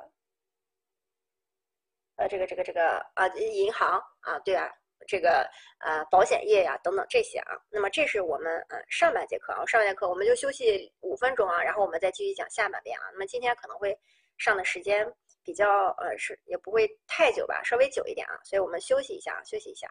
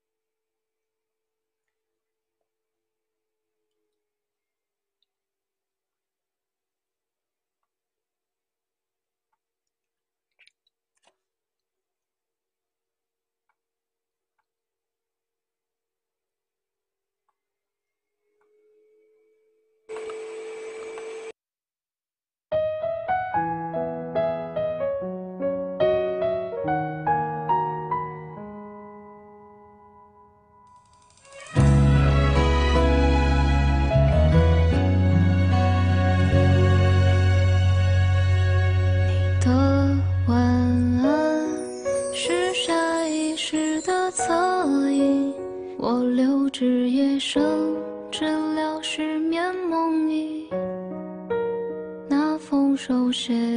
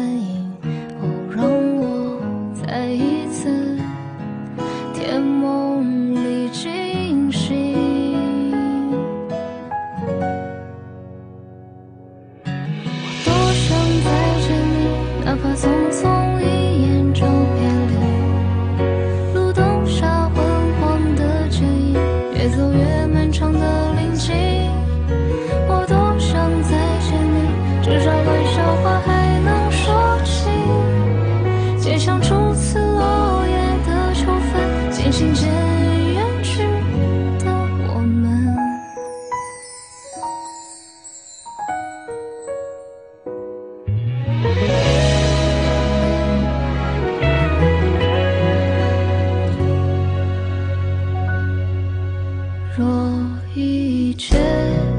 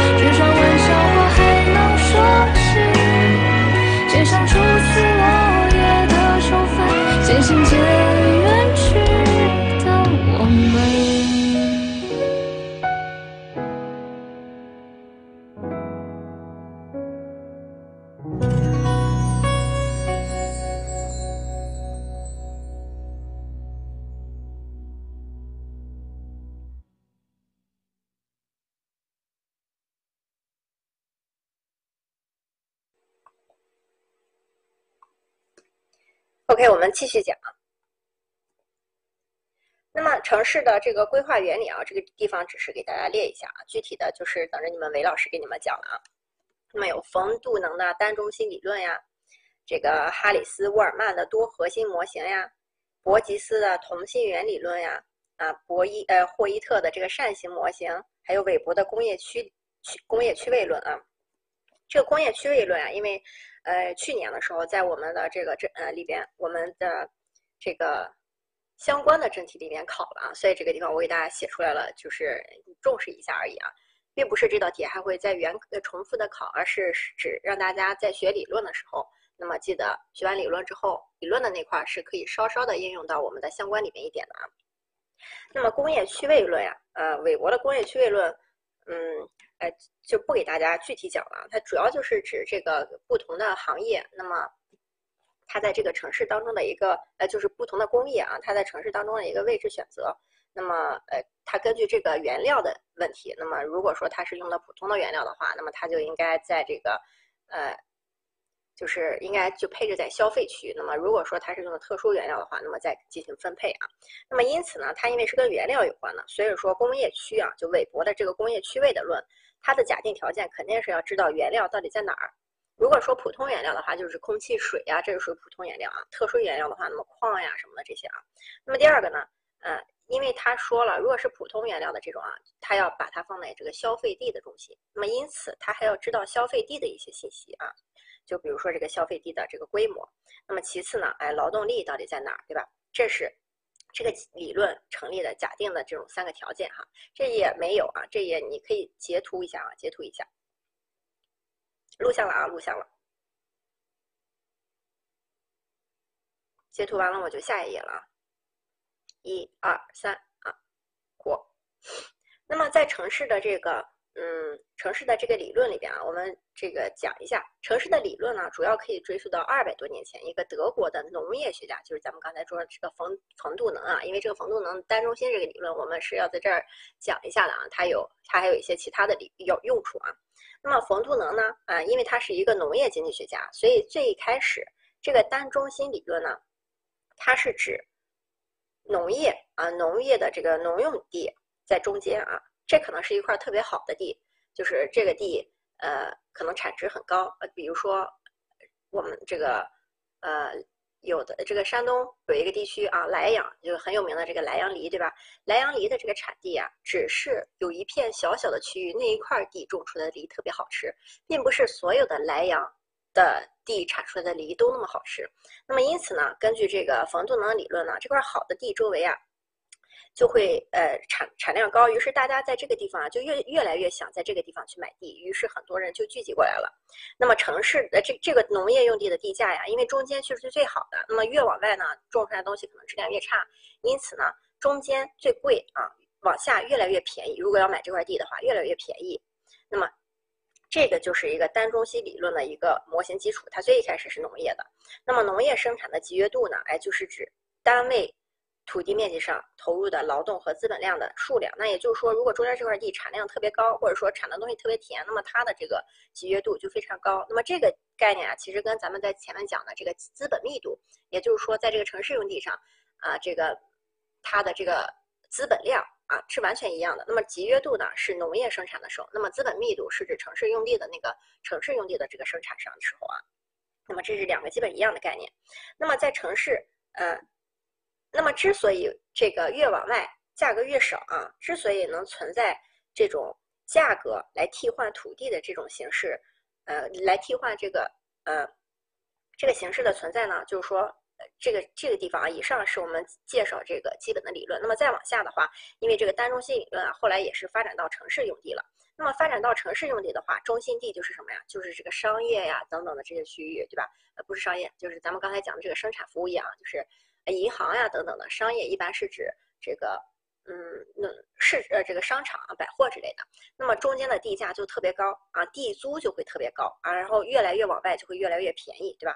那么城市当中呢，适用了这个冯杜能的单中心理论呢，就存在了呃这个交通和成本啊，交通和交通成本和地租的一个替代关系，也就是说越往市中心，哎这个越贵，越远离市中心越便宜，但是越远离市中心，你的交通。就很大了，无论是时间呀还是费用呀，你的交通成本就越来越高了。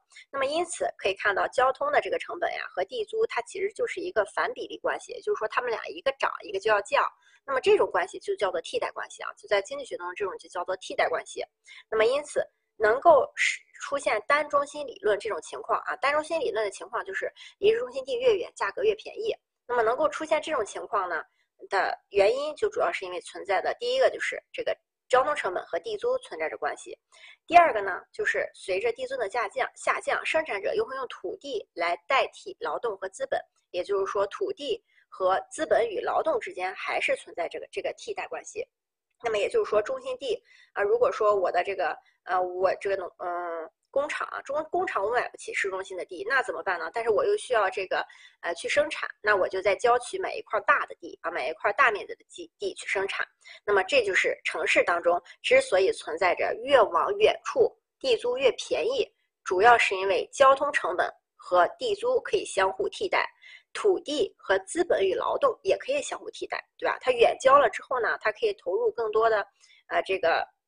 呃，这个人去工作啊，那么像如果在近郊，在市中心的话，它因为这个生产场地有限啊，那么可能也不能雇太多的人，因此这就是土地和资本劳动之间的一个替换。那么现在城市呢，基本上这个单纯的这个冯杜能理论呢，已经不足以满足我们的这个要求，呃，这个要求呃就是，呃，我们的这个发展情况了。那么这个主要就是居住啊，居住呃一定程度上超过了这个冯杜能的这个杜能理论。那么居住呢？首先从价格上来看啊，那么肯定是越中心的，呃，也不能说肯定啊，就是它超过了，就是因为它不一定越郊区的越便宜，但是基本上还是这个规律啊，就是越中心的那块地呢，它单位面积的这个地价或者说这个居住用地的这个价格可能越贵啊。那么第一个就是呃，研究了这个城市的居住空间和区位的选择，那么主要就是指城市中心区可能靠近商业，呃，这个比较贵。那么，但是呢，城市的这个居住空间的选择、区域的抉择呀，其实，在我们居住用地的时候，不一定真的非要看重靠近商业中心，对吧？我们看重的是什么？靠，如果是你是常住居民的话，你看重的是靠重医、靠近医疗，这个教育。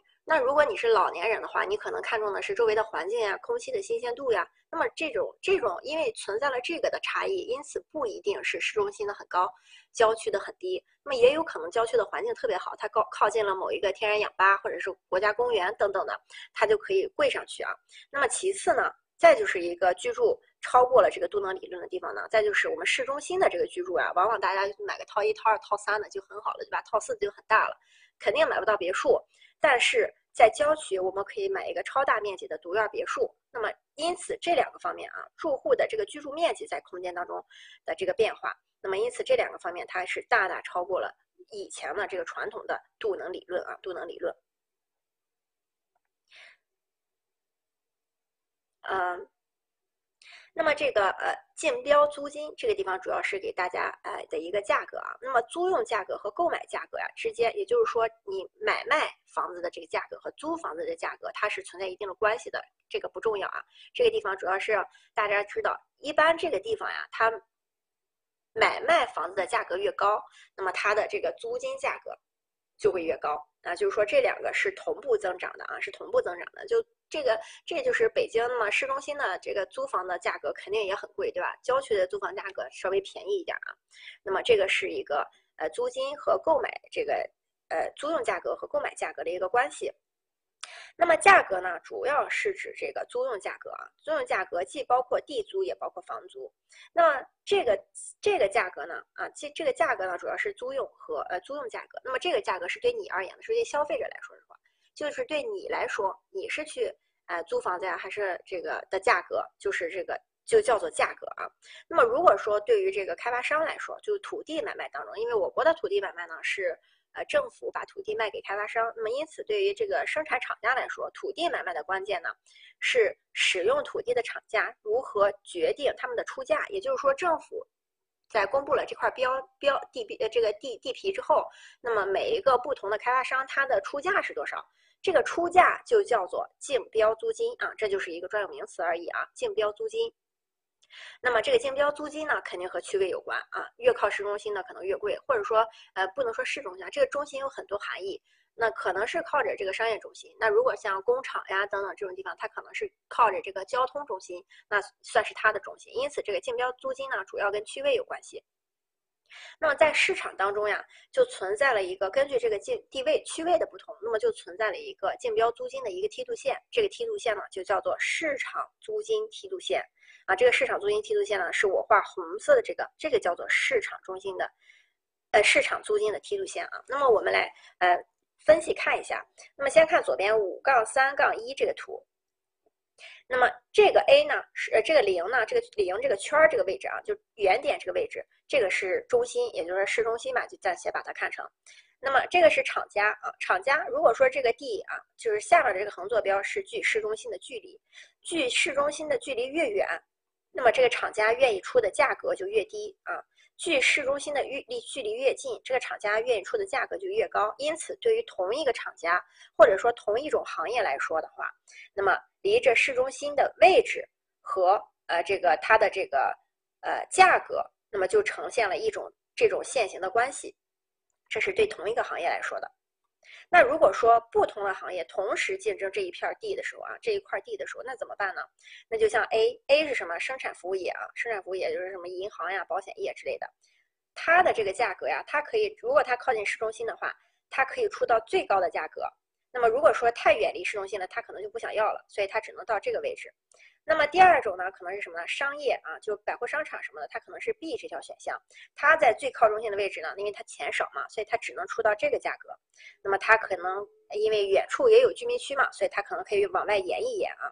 那如果说是居民区的话呢，它可能选择 C 这条曲线，就是这个价格，我更没有钱了，对吧？跟商场相比，我更没有钱，所以说我中心区也出不了太高的价格，那我可以住远一点，就形成了 C 这条曲线。那工厂就形成了四 D 这条曲线。那么因此呢，因为他们的这个出现啊出钱的这个呃钱不一样，那么因此根据这个梯度呢，你可以看到，如果是 O 到 D 一这个区域的话，那肯定就是商业啊，商业能出的价格是最高的，那就是他们的了。那如果是第一到第二这个区域，第一到第二这个区域啊，明显蓝线是在最上面的，所以第一、第二这个区域就有普通商业，哎，就给买下来了。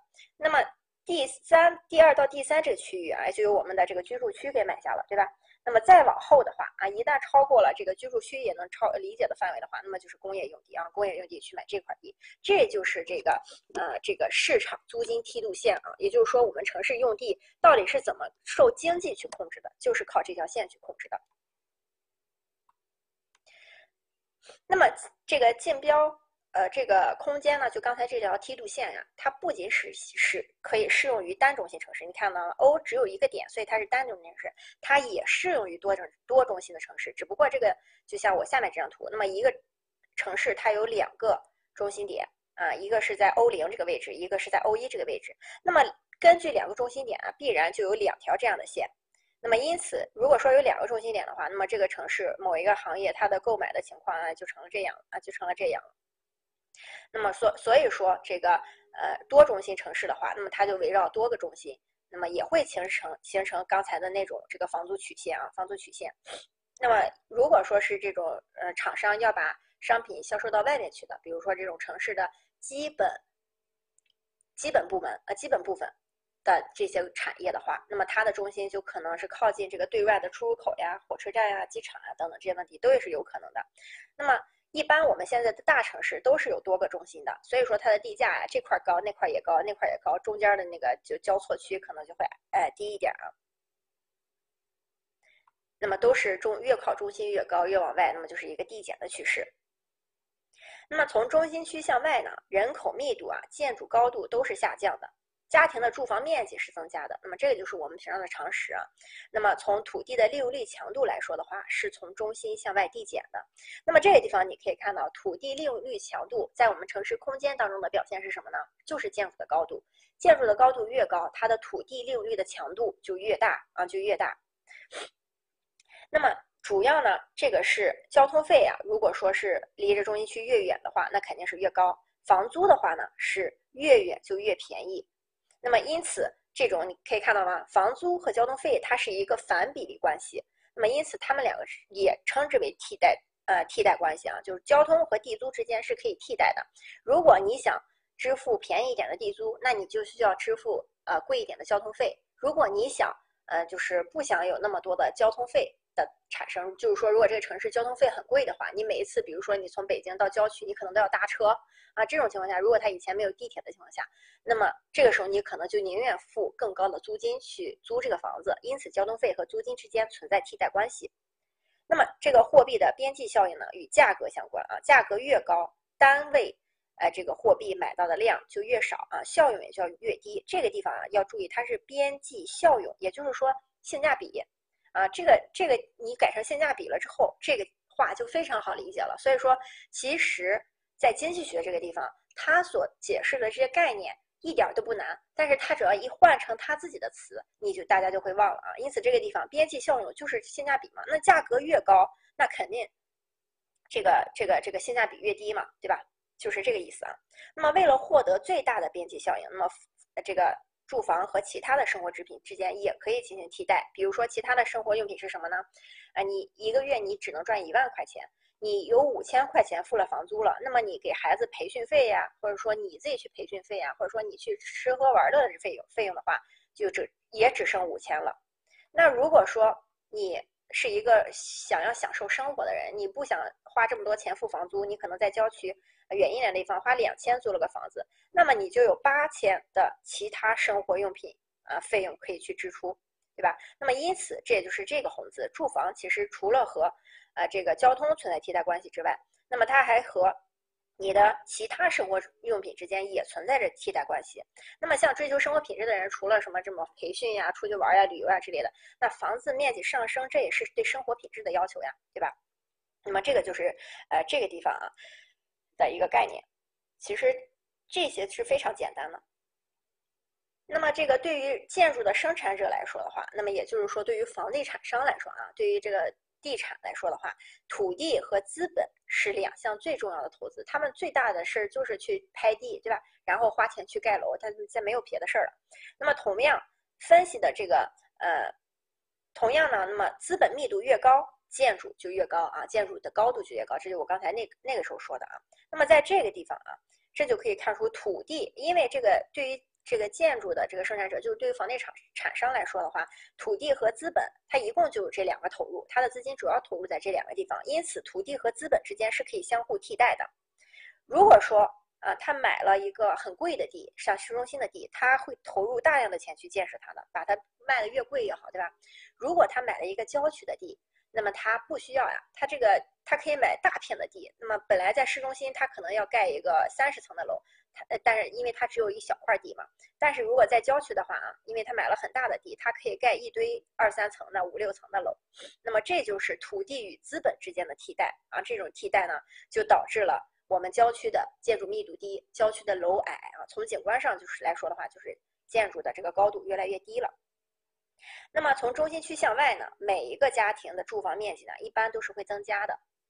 那么也就是说，单位土地上的住房面积，呃，会下降。单位土地上的住房面积会下降，也就是说楼变矮了，对吧？那么人口的密度呢，就一定是下降了。因此，那么根据刚才这个地方所说的，那么土地与资本之间有一个替换关系啊。那么也就是说，这个呃楼越来越矮了啊，越往郊区楼越来越矮了。那么同理，因为这个楼就代表了这个人人口密度嘛，所以说越往郊区人口就越来越少了，人口就越来越少了。那么因此，资本和人口密度的下降又意味着土地利用率的下降。那么。那么城市呢？城市中心的这个容积率啊，因此，因为我们刚才上面讲的这一些哈，资本呀、土地呀啊等等，这个和楼的高度的问题，那么因此我们就推出来，城市的市市中心呀，如果不考虑它的负的外部效应的话啊，不考虑污染啊之类的东西的话，那么城市的中心区肯定是容积率越大越好，尽量不要给它限制。那么城市的这个呃交通条件呢，决定了它的土地价格。如果说这个城市本来是公交系统啊。呃，可能本来四十分钟才能到达郊区，但是自从它开了地铁之后，二十分钟就就会到了，那么肯定会引导这个城市去扩张，或者说进一步的增呃这个呃增加它的建设的，增加它的经济增长率的。那么通过第二条呢，我们就可以看到，交通是引导土地利用率的一个有效的方式。那这就是现在呃这个。呃，有很多 TOD 呀，呃的这种交通，呃这种城市发展的模式啊，那么就是交通决定地价导致的。那么因此他们就是要想富先修路，就是这个感觉啊。那么好好发展交通，这个城市就发展好了。那么这个是这个概念啊。那么这个地方我们来思考一下，土地利用的强度到底跟什么有关系呢？啊，这个地方土地又下降了，对吧？那么土地利用强度，大家想一下跟什么有关系呢？通过我们上面讲的，那么通过这个地方你可以看到，它跟资本肯定是有关系的，对吧？那么它跟这个人口密度啊也是有关系的，对吧？对，跟交通也是有关系的啊，跟交通也是有关系的。啊，这个地方也看了啊，跟交通也是有关系的。啊，政策我们没说的这个政策，心里知道就好啊，心里知道就好。啊，然后我们就继续了啊。那么在城市的这个呃蔓延当中呢？刚才呢是冯德伦给了一个呃这个冯冯杜能啊，不好意思啊，我我我我一般是那样记他的啊。冯杜能给了一个呃城市的单中心理论，那么这个呃还有一个城市的理论呢，就是这个同心圆理论啊。同心圆理论其实跟单中心理论基本上一样，单中心理论是就是给了这个坐标系，对吧？同心圆理论就是给它画成了圈儿啊，在底下给它垫了个底图。那么同心圆理论呢，模型是给出了城市空间。结构形成的一个基本原理，及各种土地的用途的竞标这个租金曲线的位置与其相互的关系，决定了每一个用途在城市中的位置以及其间的这个空间关系啊。这个概念就是给大家标出来看一下就好了啊。那么同理的话，那么如果分析城市用地或者是工业用地啊，都是这样的。那么城市的地租呢，肯定是高于呃农村的，也就是农业地租的土地。被开发成了这种，因此土地在城市当中就开建设成了这种城市建设用地啊。那么因当这个城市的这个呃，如果说在某一个临界点，它城市的地租价格下降了，下降到了低于农业地租价格的时候，那么基本上这块区域以外就是农田了。那么这个地方呢，哎，主要是我们看一下下面这个图啊，这个城市啊，这个是某一呃这个城市的这个所有的这个建设用地啊。如果说城市的建设用地，呃，就是看 A 这条线啊，这个 A 这条我画的红线就是城市的呃开发，呃。或者说城市建设用地的它的一个租金可以出的价格，那么农业啊，我们现在就不要在这想刚才我说的这个单中心理论当中，因为那个是从农学家发展出来的。那么实际当中呢，这个土地的确是有好坏之分的，但是一般来说，对于这个同一个城市啊，大部分情况来讲的话，这个土地啊，你在市中心种和在郊区种，它都能带来这些收益啊。也就是说，一亩产六百块钱的这个收益，在哪儿都是不变的。因此，这个土地的这个价格呀。哎，可以看到它的竞标价格就是这个 B 曲线，是个直的。那么 D 零就是一个交叉点。如果说在 D 零之前，就是 O 到 D 零这个位置，因为城市出价更高，所以这块地方肯定就是城市用地。在 D 零之后啊，在 D 零之后，因为这块地方呀，农业出价更高了，可以看到，那么它就是一个农业用地了。那么这个是就是这个同心圆理论啊，它也给我们了这个启示。那么因此呢，看到下面这个还是下面这个图啊，我们可以看到有两种形式可以导致城市空间规模的扩展啊，哎呀呀呀呀，啊，可以导致城市空间规模的扩展。第一种呢，就是人口的增长和经济发展，人口的增长和经济发展就会导致整个这条斜线本来是 A 的那个位置，整个往上移了啊，整个往上移了。那么这个就是城人口的增长和经济的发展，就是人多了嘛，我肯定需要更多的地，那人多了，钱也就多了，钱多了，我在市中心这个地方买地的价格就往上涨了，对吧？那么我所需要的这个距离就更远了，那么因此它就是这个平行上移的一条线啊，平行上移的一条线，这就是根据人第一种城市这个。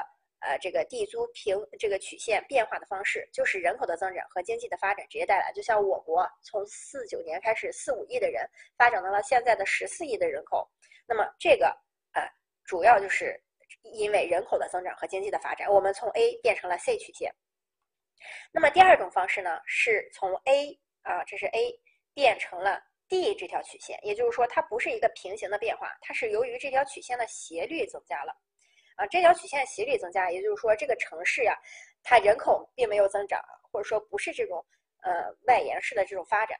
那么它斜率发生了变化，让它变得更加平缓的原因是什么呢？第一个是城市交通的改善，哎，就是我刚才说的，本来我们要去郊区坐公交车要四十分钟，我现在只需要改成坐地铁二十分钟就到了。那你想，人们既然时间成本缩短了，那我能跑的距离就更远了，因此这个蓝线它往外扩展了这块城市用地。第二个就是城市居民的这个收入上涨啊，城市居民的收入上涨呀，导致这个城市居民有更多的呃这个钱可能去买车了啊，又变化了他的交通方式，这是第一种情况。第二种情况，由于收入增长了，我可能想要更好的物质生活，那么我在市中心这个地方呀，我不可能去买个别墅，也不让建，对吧？那我就只能跑到郊区去买别墅了。那再加上我也有钱，我不在乎这个。呃，中间的这些成本问题，无论是交通成本啊，还是什么成本的，我不在乎。那么，因此城市的斜率就发生了变化，这就是美国式的这种呃城市的扩张。美国式的城市扩张，并不是因为这种城市成不了你了，对吧？是因为你想住别墅，所以是这种呃，就是也就是说，类似于这种城市呃交呃什么来着，反城市化，呃，城市空心化啊的这种感觉啊。R 是钱啊，D 就是这个，呃，这个这个距离，距离市中心的距离啊。那么刚才说了，O 这个位置就是市中心，D 的话就是市离市中心越远啊。R 是钱的问题啊，对成本和距离的关系啊。啊，然后这这个就没有什么太多的，这块还是很好理解的。那么我国啊，这个地方就要讲一下我国的特殊性了。在其他的西方国家或者说资本主义国家的话，这土地是私有制的，你买了这块地，那么无论它的使用权、收益权、什么乱七八糟占有权都是你的。你想怎么样就怎么样啊，当然是地下多少米之内啊，地上多少米之内，那么这块是你的。那么在我国呢，我们的土地不是私有制的，我们的土地是归国归国家所有的，城市土地归国家所有，那么农村土地归集体所有，也就是说归整个村子所有啊。那么这种情况下，由于这个土地的这个产权呀，呃，是一个呃固定的，所以说如果我国的土地制度不呃不不不进行特殊的变化的话，你是没法进行土地买卖的，因此。我国有就创造了两种特色的这个土地制度啊，一种是土地产权制度，一种是土地用地管理制度。那么在这两，那么城市刚才也说了，城市的这个土地啊，它还是需要这个运转的。如果说这个市城市的土地市场需要运转的话，第一个就要有明晰的产权，第二个要有完善的规则，第三个监督机制，二三都很好达到，那就是明晰的产权的问题了。因此这两个这两个这个特殊的这个制度啊，主要就是对产权做了一定的改变。那么他们的。改变在哪儿呢？就是把产权分成了四类啊：占有权、使用权、收益权和处置权。占有权就是这块地是谁的，使用权就是谁去用，对吧？收益权就是这块地呃带来了什么好处，或者说给你赚了多少钱，那这个收益权。处置权就是你要把这块地这个填填了、挖了啊，或者是扔了，随意你啊。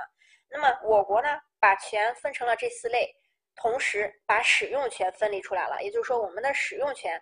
和部分的收益权及处置权可以拿来买卖，那我国的这个占有权啊，占有权啊是绝对不可以变的。那么因此呢，使用权和部分的收益权和处置权就进入了市场，然后进行了流转。那么这个市场就分了三级市场，第一级市场啊，就是政府把地卖给甲方，啊，把地卖给这个，呃，这个企业或者是开发公司，这就叫做一级市场啊，这就是政府啊卖给了开发商。啊，卖给了开发商啊，开发商。那么从开发商把这个呃新房子卖给了你啊，卖给了你，嗯，对吧？卖给了你，然后这就是二级市场。那你啊，你比较富的啊，你再卖给一些穷人的话，对吧？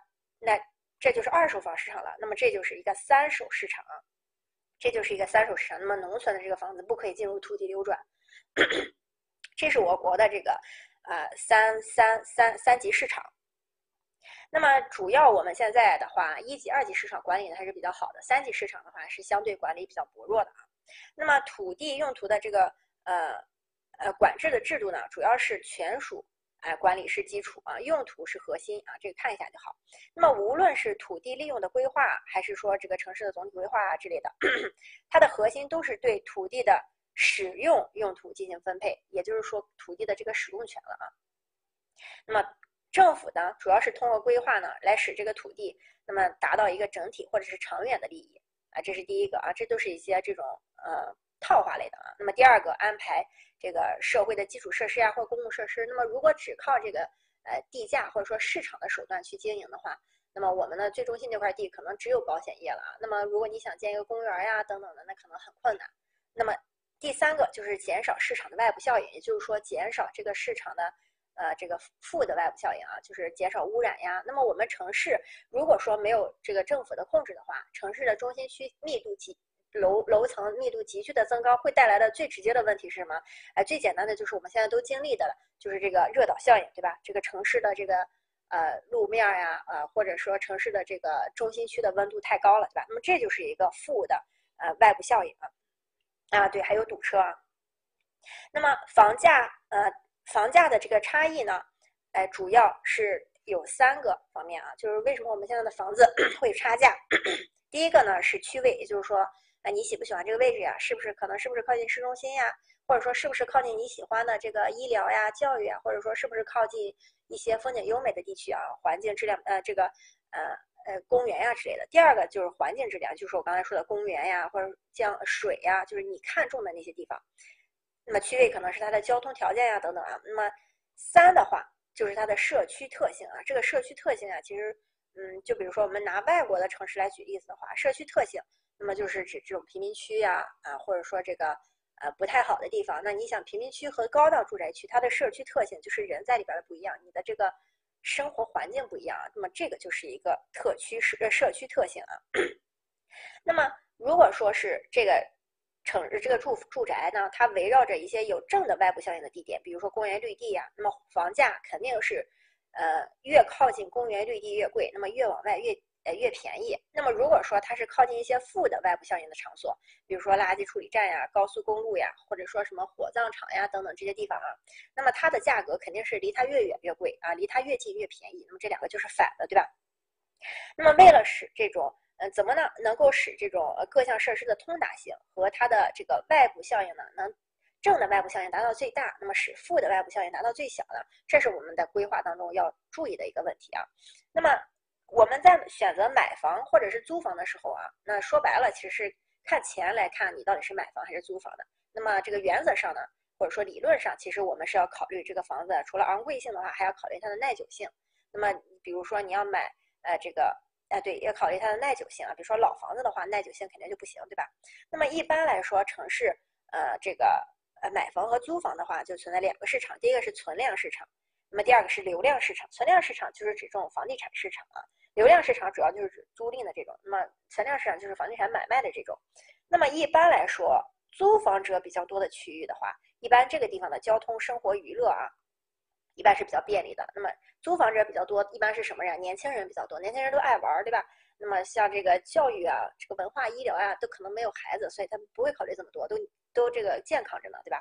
那么如果说住房者较多的区域，那么一般他的教育啊，呃，这个给孩子用的文化呀，哎，这个给自己用的啊，偶尔陶冶陶冶情操，对吧？然后医疗呀，给老人用的，那么这些地方都会比较方便啊。那么城市中呢，一般都是肯定都是两个市场共存。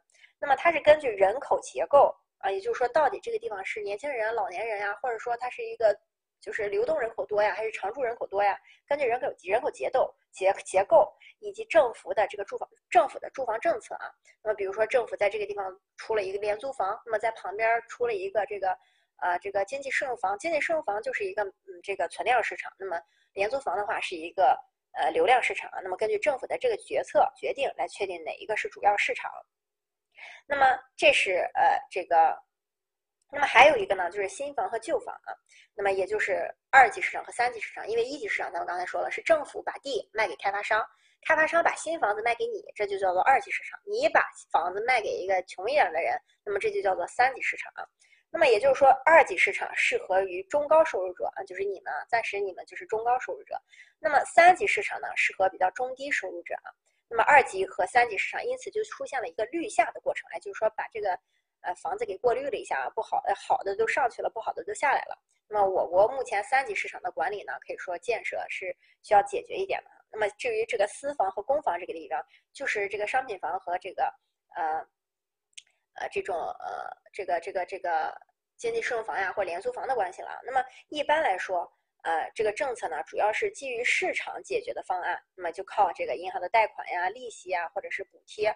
那么靠这些来促进这个私房和公房的买卖。那么如果说是完全依靠政府来解决的话，那么它就是这种公屋啊，也就是说廉租房和这个经济适用房，这就属于完全依靠政府的力量去解决的。那么廉租房的公屋呢，也要注意，就是它们周围也要有便利的交通呀，还有一些这个适当的这个配置啊。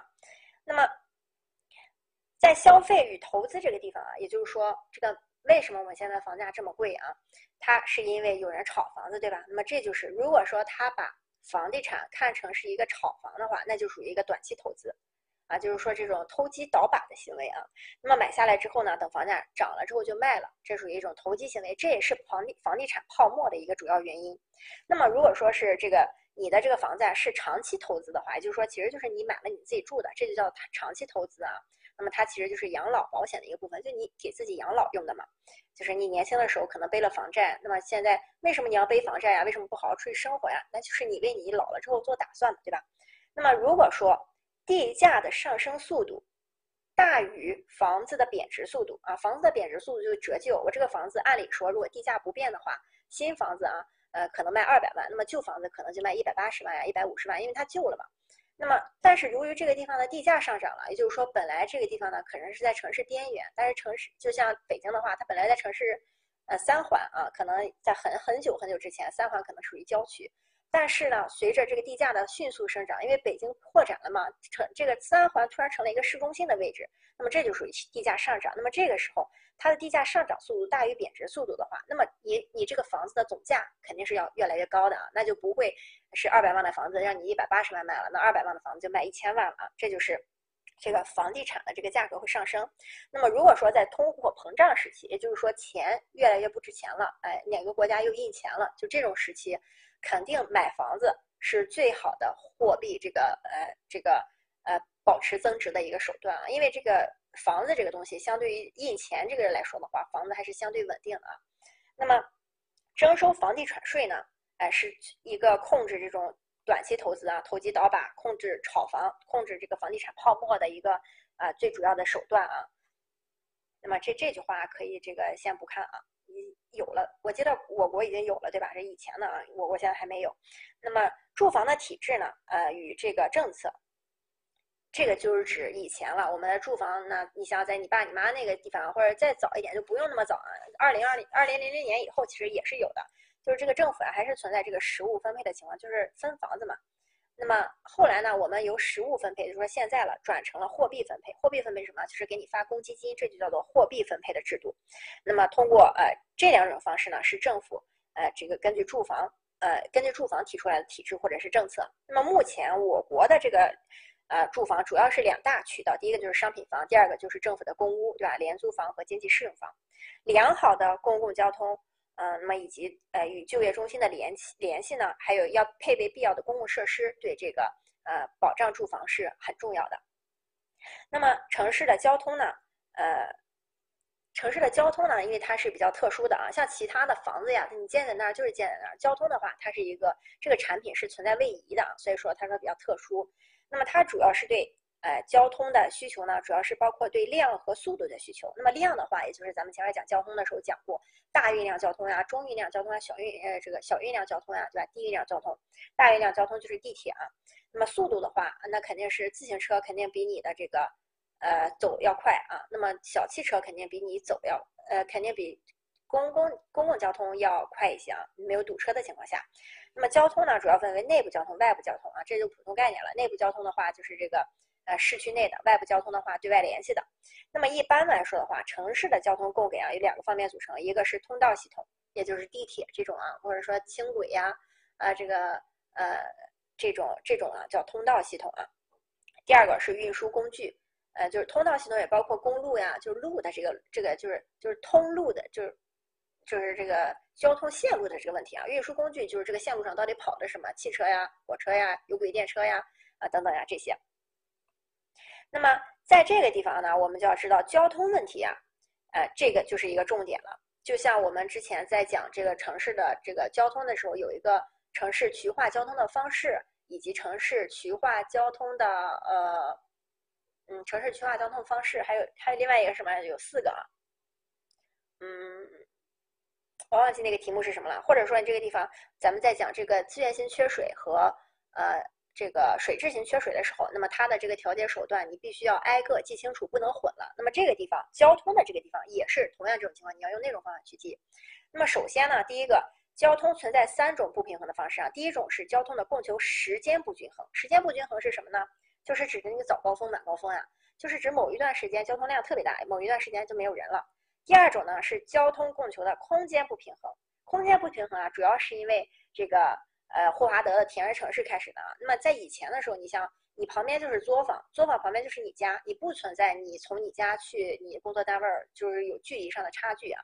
但是田园城市之后，霍华德把田园城市田园城市分成了什么呀？居住空间、这个工业呃空间，然后绿地空间，还有交通空间，它分成了四部分之后，他就把这几部部分呢都给这个。打打散分散开了，而且是各个部分，就是各个部分。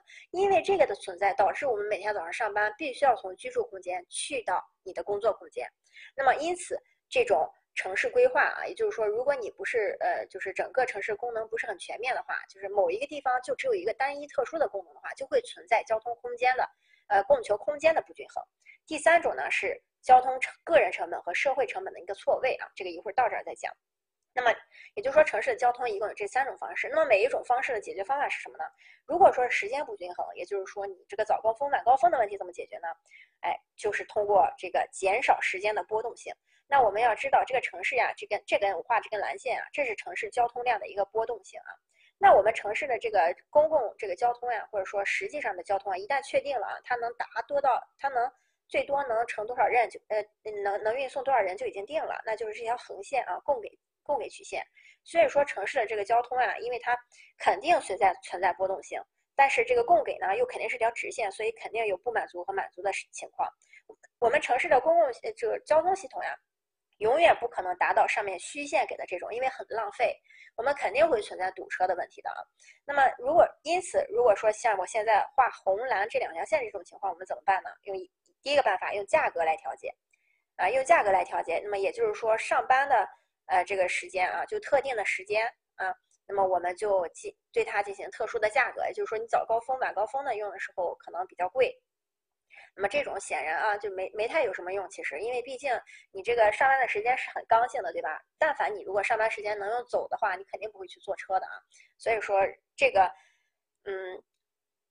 靠价格来调整呢，虽然说是比较困难的，但它还是一种方法之一吧。那么靠价格来调整，主要是阻止那些比如说不上班的退休的人呀，或者说不上学的小朋友呀，阻止他们在高峰时间啊，这个这个上下班的这个时间出门。那么就是阻阻止这些自由散漫的人，那么在这个时间去，呃，这个。呃，出来到处跑，那么所以说它是有一定作用的，只不过比较困难啊。第二个就是调整上班时间，那么这个也是我们现在已经用了，像公务员九点上班，对吧？有的八点半上班，有的八点上班，那么还有的像这些，嗯，与特殊的行业可能六点、五点、几点上班都有可能啊。那么这个是一种情况。第二种就是交通供求空间不均衡的时候怎么办？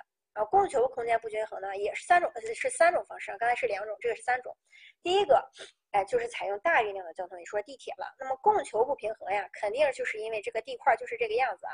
那么这个是这个地块啊，这块呢是住宅啊，这块是住宅，那么这块呢是这个工业。那么每天呢，这个人都要坐着地铁啊，每天这个人都要走这条路过来。那既然大客流的量都是在这条线上，那我们就在这条线上，就是扩大它的这个交通容载量，就是建设大运量的交通啊。第二个是采用杠呃价格的杠杆啊，价格的杠杆。呃，采用价格的杠杆啊，就 采用价格的杠杆呢，哎，就是指这种高峰时间的一个呃收费啊。嗯，我怎么感觉我这两个写重了呢？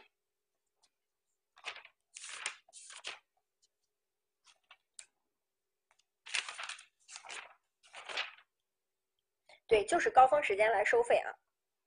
那么这个是呃价格的杠杆。第三个方式呢，就是城市中心，呃这个重城市中心的这个呃道路实现单向调控。那这个意思就是单行路啊。就比如说我们城市啊，那刚才说了这块是居住，对吧？那么下边那块红的呢是这个呃这个呃就是工业啊。那么城市呢在白天上班的时候呢，我这个城市就是单向这样走。那么在下班的时间啊，这条路就是单向的这样走，啊，这条路就是单向的这样走啊。那么这个是呃，这个就是采用这个单向交通啊。那么这个地方啊，我们我后边的这个括号里的呀，呃，是一个例子啊。你尽量要记得是前面的这个名字啊，前面这个名字采用价格的杠杆啊，采用价格杠杆，这个跟前面的这种用价格来调节这一二的这个的确是一样的啊，它感觉是一样的。呃，就是它的这个例子啊，是一样的，只不过它这个叫做用价格来调节啊。其实这三种交通方式都可以用金钱来调节，这是因为我们这节课在讲经济学，所以钱都能够解决这些问题。那么我们来看第三个啊，第三个叫做交通个人成本和社会成本的错位。这个呢，首先你要知道什么是呃这个呃个人成本和社会成本啊。那你想我们在堵车的时候呀，本来这条路啊只可以就是允许啊，如果通畅的情况下的话，这条路。呃，每每分钟可能，嗯，每十分钟吧，每十分钟可以通过十辆车。但是呢，如果有第一辆车加入，呃，有第十一辆车加入了之后呢，那么这个这个地方呢，本来人家十，嗯，十分钟就可以通过，第十一辆车加进来之后呢，变成十二分钟才能通过了。那么从这个，呃，这个，呃，从这个，呃，社会成本来看呢，我们是给这个社会啊。加了两分钟的一个成本，就是个人成本呢，所承担的呢只是一个平均成本，而边际成本呢，即使是这个上路的时候的一个成本啊。那么，呃，因为这个城市啊，就是我刚才说的这种情况，它加进第一第十一辆车的时候是十二分钟了，加进第二十辆的时候，它可能就成了五十分钟了。但是你们每一辆车感受到的呀，都是这五十分钟的啊，这个呃，这个平均的，就是。不能说平均，就你们感受到的都是这，呃，就是你们一起在这等了五十分钟，就是说五十辆车，每个人好像拖延了一分钟一样。但实际上并不是这样的。如果只有前面这十辆车的话，根本不会拖这么长时间。因此，最后加进来的，呃，就是说后面加进来的这些车呀，它导致了这个成本的大量增加啊。这个，嗯，呃，可以吗？就是，哎，我我每次到数学举例子的时候啊，我就会有点懵啊。嗯，我又要好好算一下。呃，就是指这个一开始啊，它有十辆小汽车的话，我们正常通行。然后呢，我通过后面的一辆一辆一辆的增加之后呢，导致我们下面的这个所需要的通过的时间啊，就非常不好了。那么，比如说十辆车的时候十分钟，我加了这五辆车了之后，或者说我加了这五十辆的车了之后呢，我这个呃不能说五十辆，我加了这个二十辆车了之后啊，我这个必须要通过。一个小时的时间，就是六十分钟能才能通过的。那我们可以看到，其实这十辆车原本的成本只需要一分钟的，但是由于后边这些车的这个加入呢，导致它的成本啊变成了这个呃六十分钟啊。那么如果我们都在里边排队的时候，其实我们是体验不到的。那么这个就是所谓的社个人成本和社会成本的一个错位啊。那么看一下书上这个呃个人成本和这个社会成本，哎到底是什么？这个这个非常简单啊，呃在二百呃三百三十页啊，哎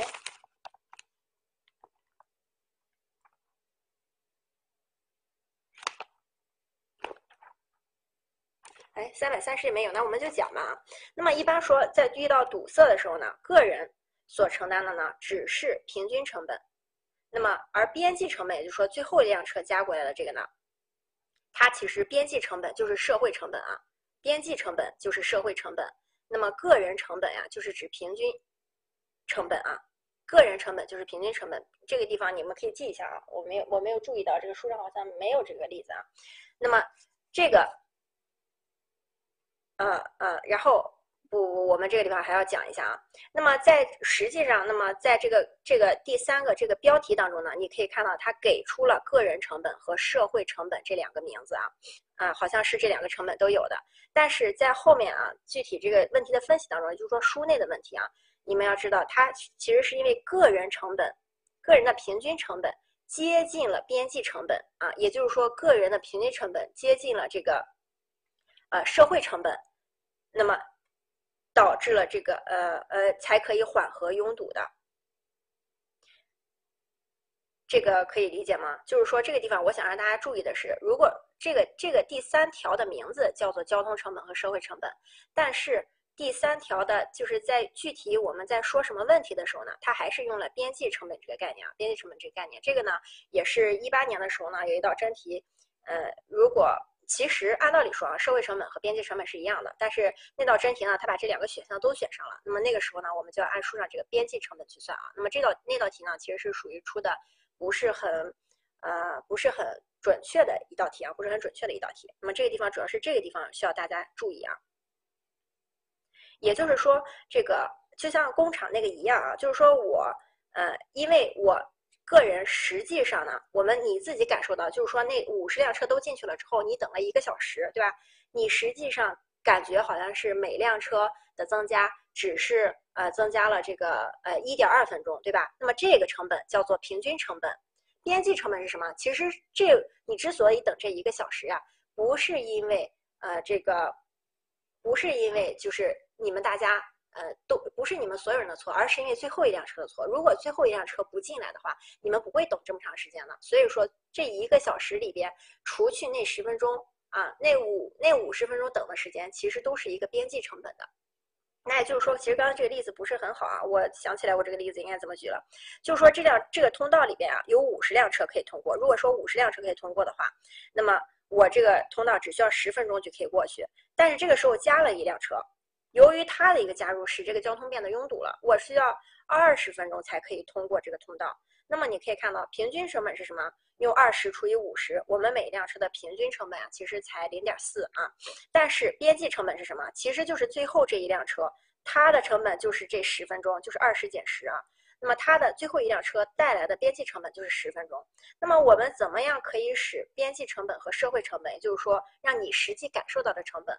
和这个其实是他最后一辆车的错的成本结合在一起呢，那么就是使个人的这个平均成本接近边际成本就可以了，就是让你感受到这个边际成本。那么我们不可能在时间上让你感受到这个边际成本，那么在什么上你感受呢？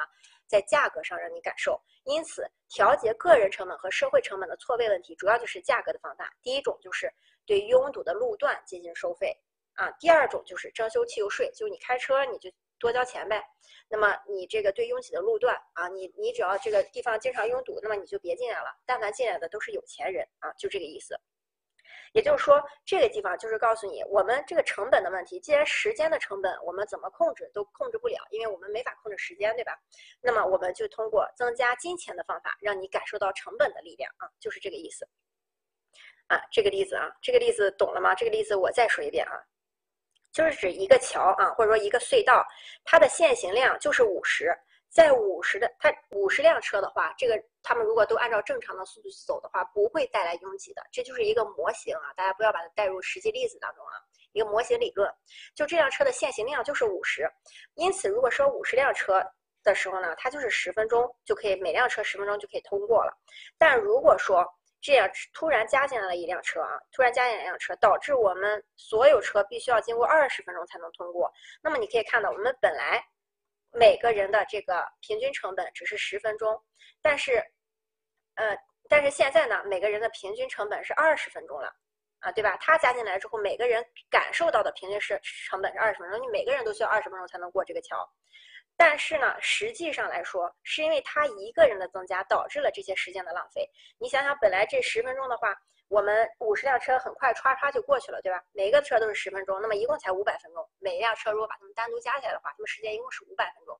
但是因为最后这辆车的加入，我们可以看到五十辆车啊，五十一辆车乘以二十的话，我们一共这个社会啊时间成本成了一零二零了，本来是五百的，对吧？那么我们可以看啊，最后一辆车加入了之后，我们的这个成本边际成本增加了多少呀？边际成本增加了五百二十。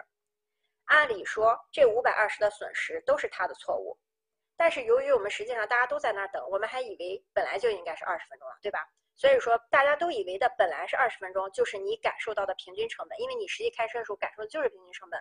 但实际上，啊，它是因为它的问题。那么现在就是想让你让你感受到，并不是这二十分钟的平均成本，而是让你感受到这五百二十分钟，就是担心你就是那最后一辆车，因此让你感受到你应该为此付出代价，因此它就要增加成本啊，就增加成本，时间成本没办法增，那就增加这个。呃，成呃，那就增加这种这个收费啊，让你来呃看它的。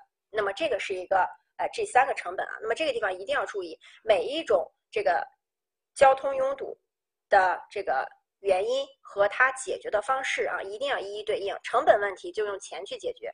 那么如果是空间的问题的话，那么也可以用钱。那么可以用大运量交通，可以用这个单行线。那么如果是时间的问题的话，那就用钱或者是用调节时间来控制啊。那么这三个要记清楚。那么人在出行的当中呢，呃，这个呃要支付这个两种成本啊，一个是货币，也就是说你乘坐公交车的这个两块钱或者一块钱，或者是第二个就是时间成本，你到底是呃呃你有没有时间？那么一般来说呢，货币和时间是具有替代关系的。这个地方举个例子，就是有的人富人，他有的人啊。一分钟可以赚一个亿啊，对吧？像这个什么那些富豪啊，那么有的人呢，一分钟赚不了一毛钱，那么这就带来一个问题啊。那如果说一分钟可以赚一个亿的那个人，他一定不会愿意花成本。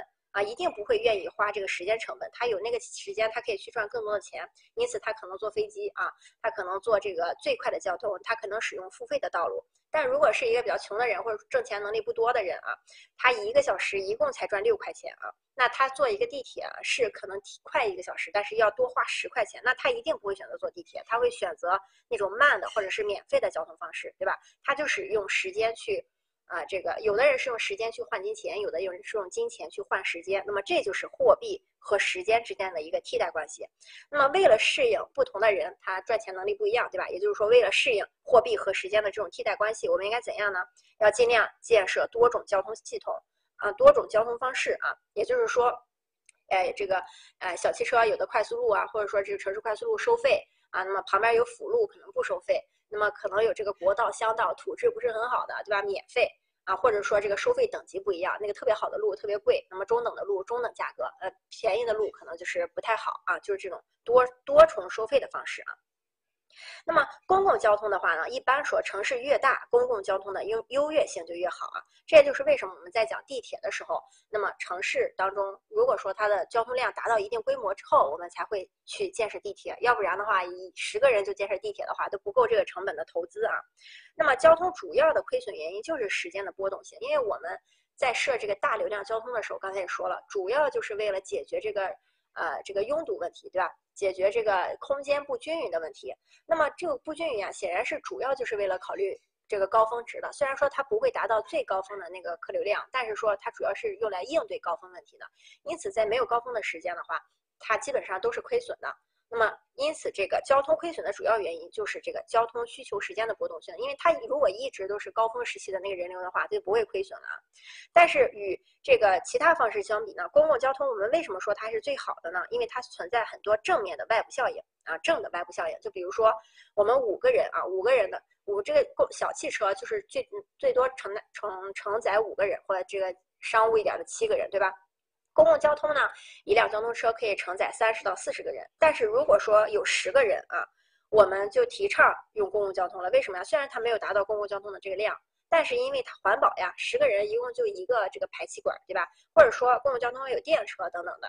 因此，因为这些外部收益，导致我们的这个呃，相比较来说的话，公共交通啊，成本还是最低的，因为我们要还要花钱去治理环境嘛。那么这个是公共交通啊。那么第五节呢，是指财政啊，财政和公共用品这个地方，公共财政和公共用品，在这个地方，我们首先要记住一个东西，就是土地税。土地税这个地方呢，不管下面的你能不能听懂，你只要记住两句话就可以了。土地税呢是一个非常好的税种，它没有无谓损失。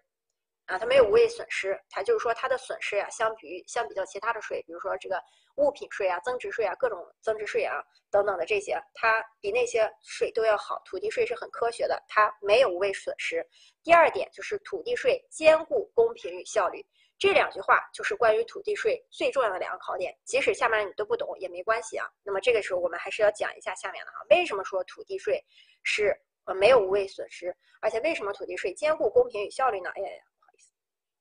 那么首先呢，公共部门也就是说社会主要的这个来源呢，就是靠税收啊，税收养着这个国家，税收养着我们的这个政府啊。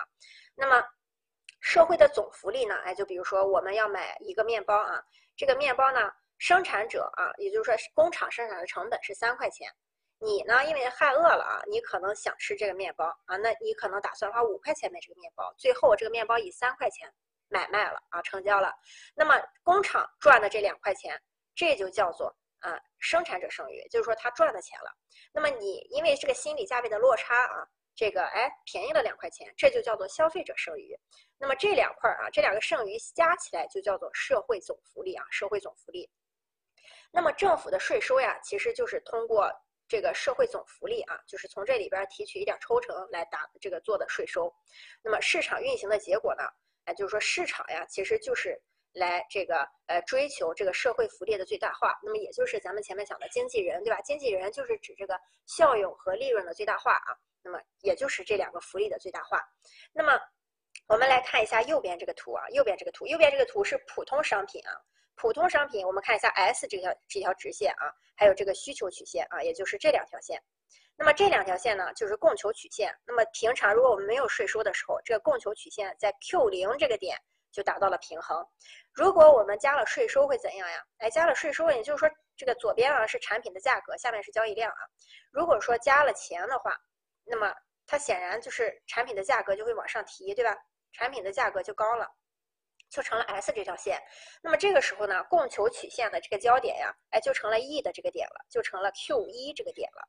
那么我们要知道，这个人啊，如果说这个呃，那么在如果是红色的这个地方啊，嗯，那么我们先看这条供求曲线啊，这条供求曲线，我上面画的蓝色的这个部分啊，其实是消费者的利润。那也就是说，这个地方你看可以看到，这个是需求曲线啊。那么下面的这我画的黄色的这个三角形呀，那么它其实是呃这个呃生产者的啊，也就是说这个呃生产者剩余啊，生产者剩余啊，这是这两个方块啊。那么如果说没有税收的时候，他们是这样分的啊。但是如果说有税收的时候呢，有税收的时候啊，由于这个线上提了，那么我们的供求曲线啊，也就是说你的需求曲线。呃，因为你不知道政府加税了嘛，所以说你你是没有变的，只是对于针对这个工厂来说的话，它是增加的。那么因此他们找到了一个新的点，就是 E 点。那么我们看一下 E 点，E 点呀，因为这个交易量啊，呃，E 点的这个交易量呢是在这个位置，是在 Q 一这个位置，所以你去购买的这个购买量，也就是说交易量是停在了这个点的，是停在了呃 E 二这个点的。但是实际上呢，这个工厂啊，工厂它的这个。出售价格呢是在 E 的这个点的，啊，那么这个时候呢，我们就可以看到上面的这块呀，哎，就是工厂的这个呃生产者剩余的这个曲线了。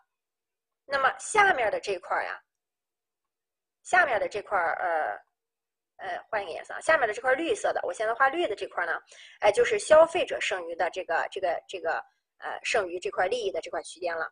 那么在中间啊，有一块黑色的这块。这个就是政府的税收啊，这个就是政府的税收，这是一些数学模型啊，这看看就好了。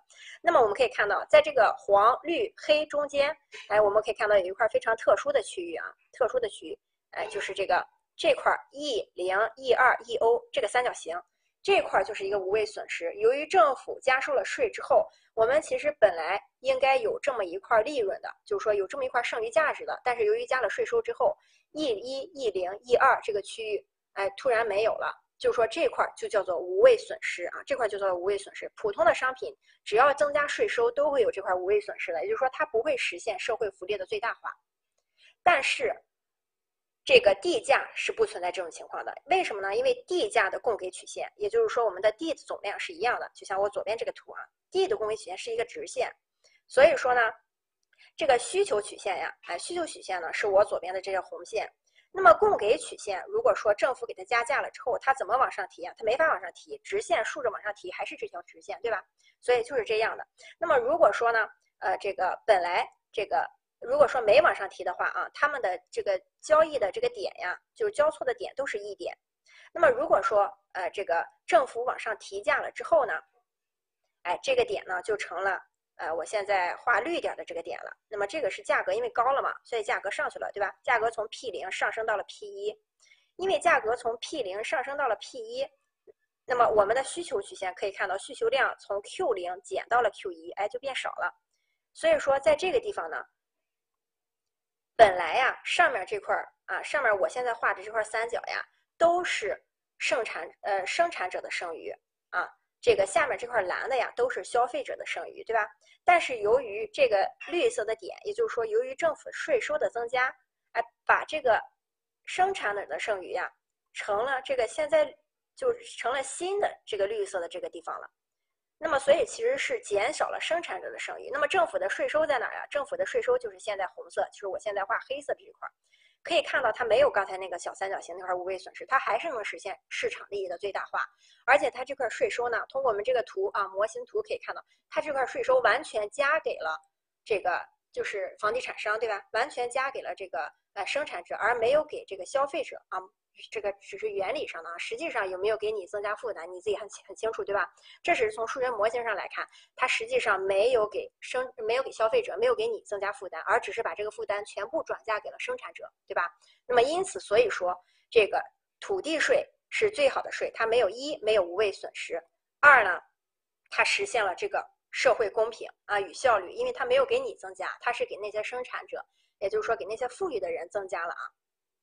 那么一般来说的话，这个什么乔亨利呀，呃，亨利乔治呀，这个单一土地税的理论啊，那么他说城市人口呢需要土地，那么土地会随着供价上涨，即使土地使用者不工作，哎，也就是说，把这个理论放到卖房子这个里边啊，即使土地的使用者，呃，这个拥有者，也就是说地主了不工作，他也可以越来越富有。那么我们怎么去控制他越来越富有呢？让他交土地税。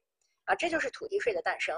因此，让这些富人去交土地税，让他们不得不去干活啊，那么这个就可以实现社会的公平。因此，土地税啊，是一个呃实现公平和效率目标的一个方法。这也是唯一一个能够同时实现公平与效率的这个一种税收啊。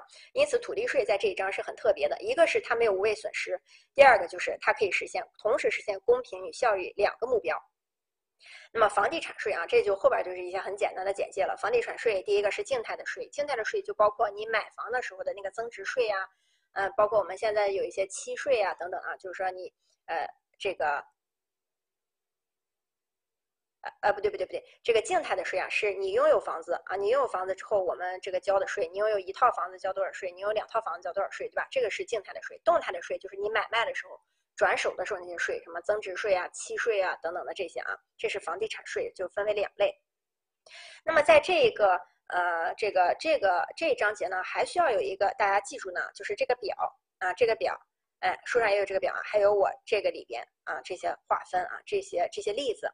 那么我们来看一下经济学啊，主要通过两个标准来对社会消费的物品进行分类啊，有两个性质。那么第一个性质呢是竞争性，第二个性质是排他性。那么这个举个例子来讲就很简单了，这个这个概念呢是一个物品呢，看它有没有消费量上的冲突啊。如果消费量就是 A 和 B 同时都去买，如果对消费量有影响的话，那么那就是一个呃竞争性，也就是说一共有呃比如说一共有一碗面条啊，一碗面条一共有十根儿，你吃了一根儿，我就只能吃九根儿，我吃了九根儿，你就只能吃一根儿，这就叫做竞争性。那么什么叫排他性呢？排他性就是。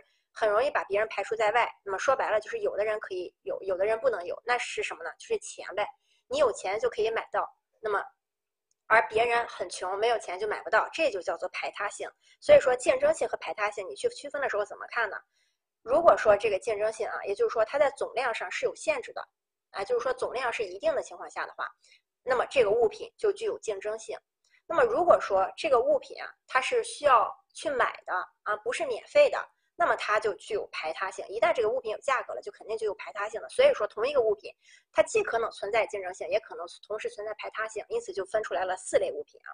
第一类物品叫做私人物品。私人物品啊，什么食食品呀、服装呀啊等等的，市场上提供的这些，那么它都是既具有竞争性的，也具有排他性的啊。比如说面包，对吧？比如说衣服，那大家不要想着这个衣服的总量可以一直在生产啊，并不是这样的。衣服的总量也是有原料的啊，原料也是有这个，嗯，这种或者说市场的这个供需供需关系嘛，它的供给啊是一定的，因此这个嗯，你有了一件儿，那么我就可能呃没有这一件儿了，对吧？那么有一些，你像有一些商品，它是限量型的，就这个意思。所以说，私食品啊、私人物品、衣服装啊等的，它既具有竞争性，也具有排他性，它要买的，对吗？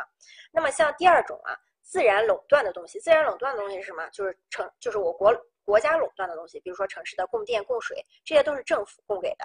那么这些物品呢是没有竞争性，哎，这个地方啊没有竞争性，因为我们的供水、供电呀，哎是无限的。呃，这个意思呢，你就要把它想象成管网当中的，就是说你实际生活当中的，你家庭里边用电，你不是说你对面那一户用了十度电，你就不能用，你就不能用电了，对吧？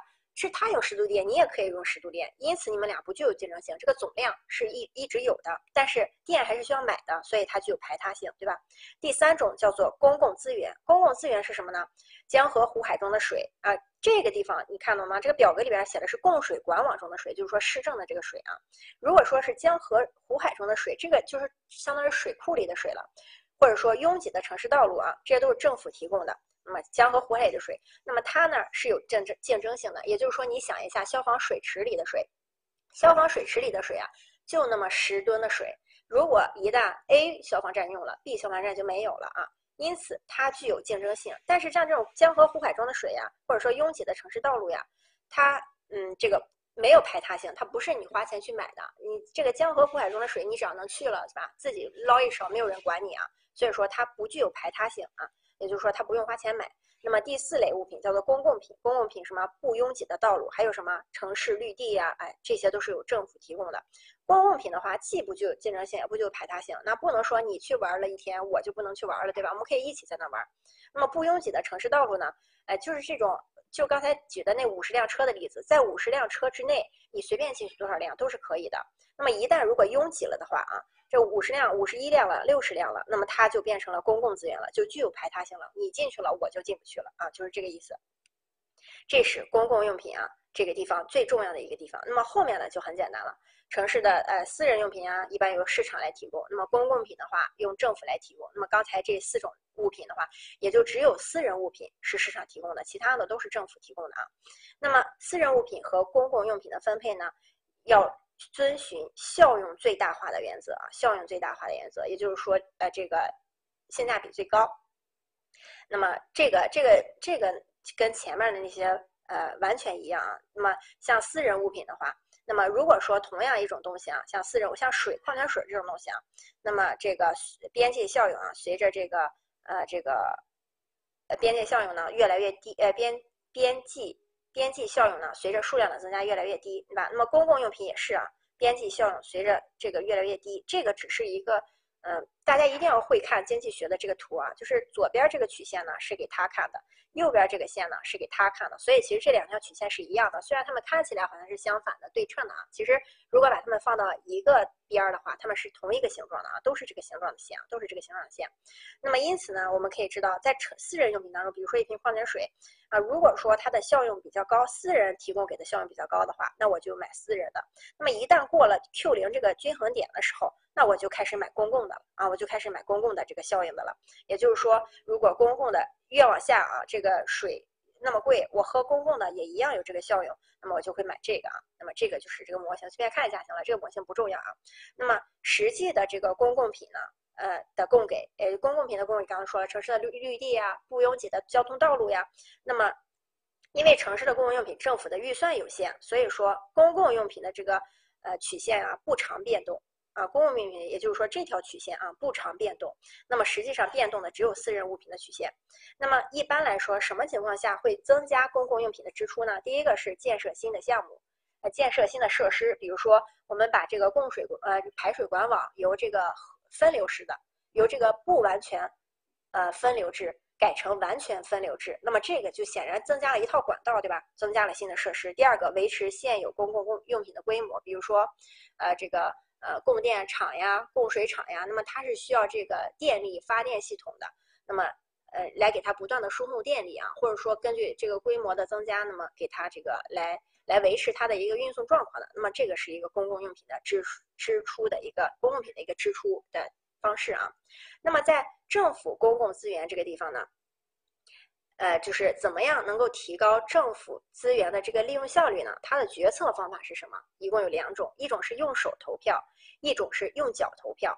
用手投票呢？哎，这就很简单。用手投票就咱平常普通人一个方式，比如说啊，我开了一个班会啊，同学们同不同意我明天上课呀？那么你们有的同意，有的不同意，这就叫做普通投票方式啊。或者说，我给了大家三种选项：明天上课、后天上课和大后天上课。这三天你们随便选一天。有的人觉得明天行，有的人觉得后天行，那么就看到你们的投票谁最高就是谁，这就叫普通投票方式。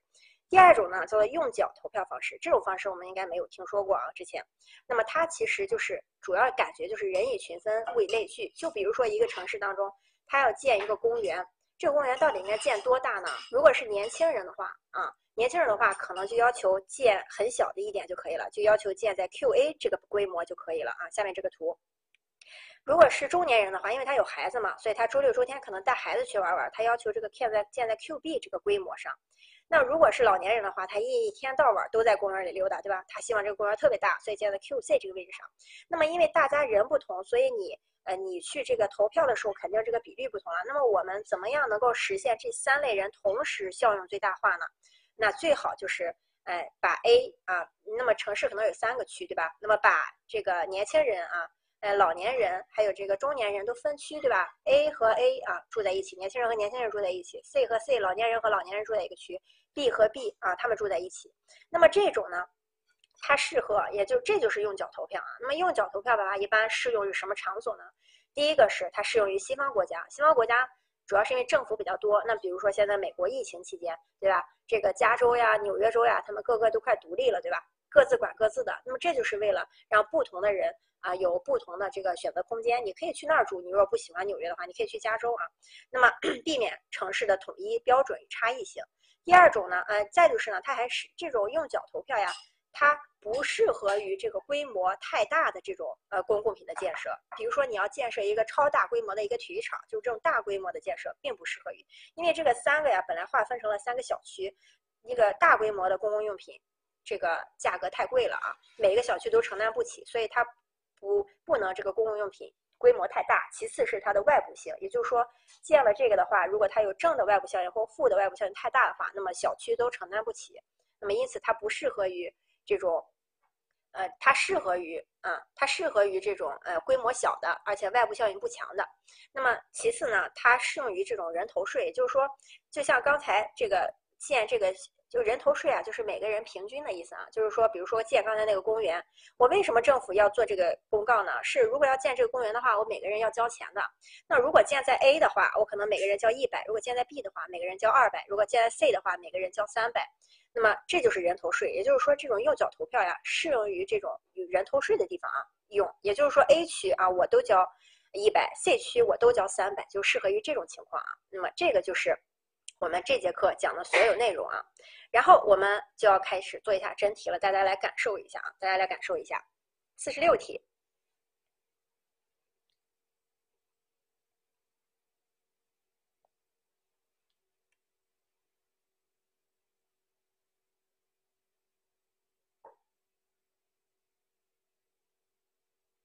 城市经济学的这个应用性主要表现在哪儿？大家做一下真题，你就会感受到，虽然我讲的时候，就是每一页好像跳跳跳的很多啊，但是其实还是很容易做题的。就是每一点你必须要知道，但是每一点都不难啊。选二 B 对吧？选二 B 吧，应用性嘛。那么四十七题啊，这就是这么简单的，我就不讲了。我们节约一下时间。经济学研究的基本问题是什么？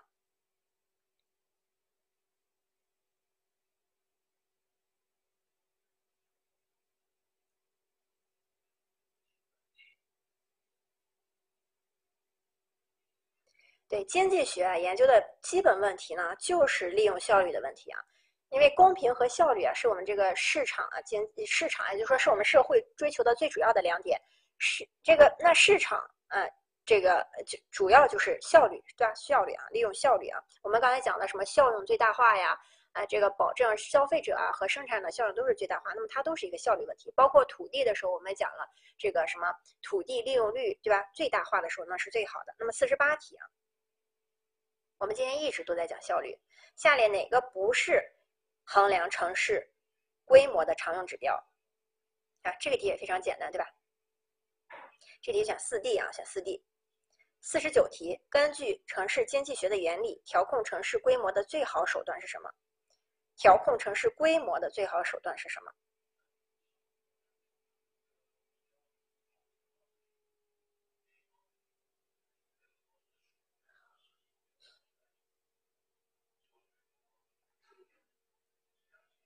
大家再想一下好吗？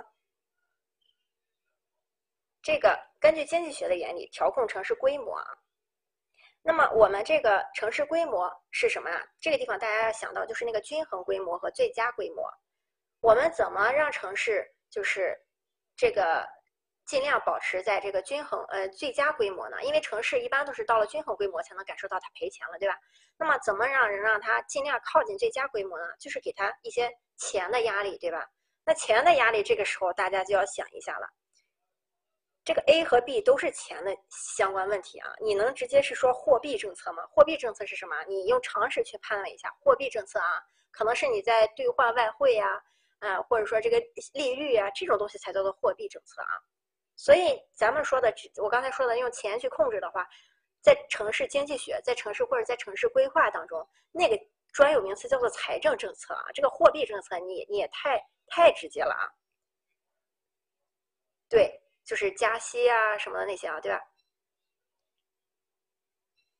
所以选 A 啊，选 A，调调控城市规模的最好手段啊是 A 啊，这个地方啊一定要记住。所以这就是我让大家分清什么题啊，你尽量分清它是在什么学科里边的啊。你如果我们这道题没学的话啊。你四 D 去产业政策去调整，嗯，不是不是不可能的，对吧？有可能的，调整调整城市规模嘛。你要看这个城市是什么什么城市呀？工业城市的话，你要调整它的规模，是不是产业有可能是的？但是这个地方我们要看清楚，根据经济学的原理，经济学肯定是跟钱相关的，来调控这个这个最好手段是什么？那么大家呢以后呃。也可以回去翻一翻，我会给大大家划重点的时候也可以看一下。那么城市手段主要就是各种税收呀，有两大方面的啊。无论是税收，就是如果说你是负的外部效应的话，那么我就给你让你呃交税；如果说你是正的外部效应的话，我就给你补贴，对吧？节能补贴呀等等的。所以说它叫做财政政策啊，财政政策。这个货币政策说的太直接了啊，财政政策啊，财政政策。五十题啊，五十题。啊，这个户籍政策啊，你不要把这个这个政策跟前前些年的北京相比啊。那户籍政策，再说户籍政策啊，它不属于经济学原理。户籍啊，我们在后边讲社会学的时候会讲到，所以说经济学的时候一定不是户籍原理啊。他说根据经济学的这个理论啊，五十题，在多中心城市决定某一地点的地价的因素是什么？多中心城市啊，多中心城市。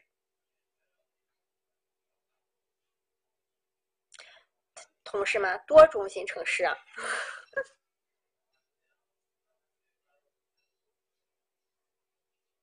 选四 D 啊，选四 D 啊，所有中心距离的叠加啊，这个最大的那个中心距离啊，离你不一定最远啊，而且这个多中心城市啊，那个最大的中心是什么呀？如果这个城市有一个最大的中心，这说明它是个单中心城市啊。什么叫多中心城市呀？就这几个中心差不多，同样重要啊。哪来的最大这种说法呀，对吧？所以说是据所有中心的一个叠加啊。你们是你就是经济学的时候稍微动一下脑子啊。如果这个城市真的，你说这个城市它一个单中心城市的话，只有中心区发展吗？它旁边肯定也有一些小的好的地方，比如说单中心城市旁边就没有绿地了吗？肯定是有的，对吧？所以什么叫多中心城市？就是它这几个中心的点，所谓中心点，那么是都是很好的。或者说你如果这时候还不理解的话，你可以去想一下，对于这个。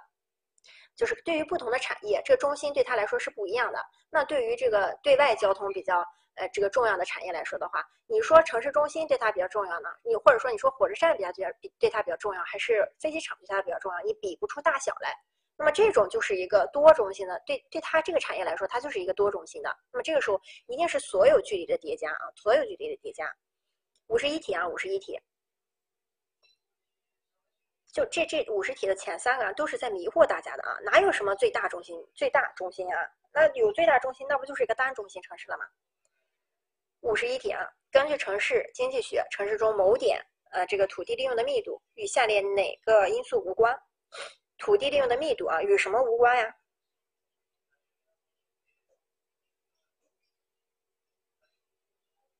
对，这道题选二 B 对吧？选二 B 啊。土地利用密度，你说白了就是什么东西啊？就是我们楼的建的高矮的问题。楼建的高矮跟什么有关呀？市中心的建的高，对吧？土地价格贵的地方建的高啊，资本投入多的地方建的高。只有 B 土地的使用年限啊，这个没有关系啊，这个没有关系。五十二题啊，根据。城市经济学的原理，下列哪项因素是导致城市扩张不合理的？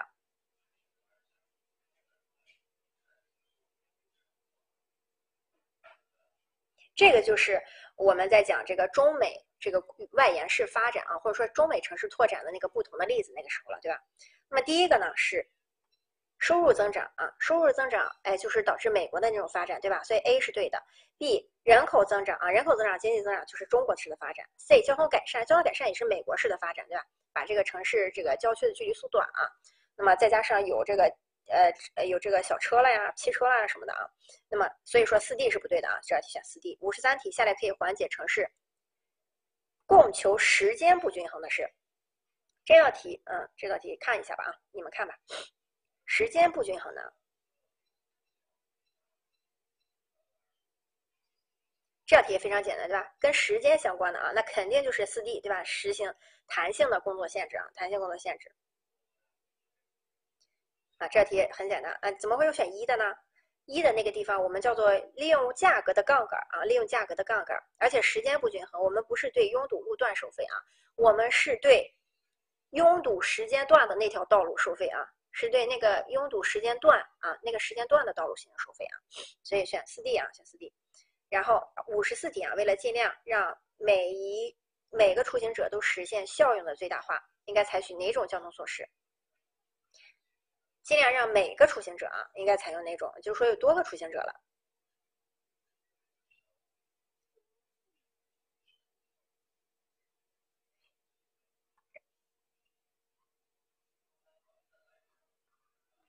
选三呀，同学们，这个他就是说让什么时候这个嗯，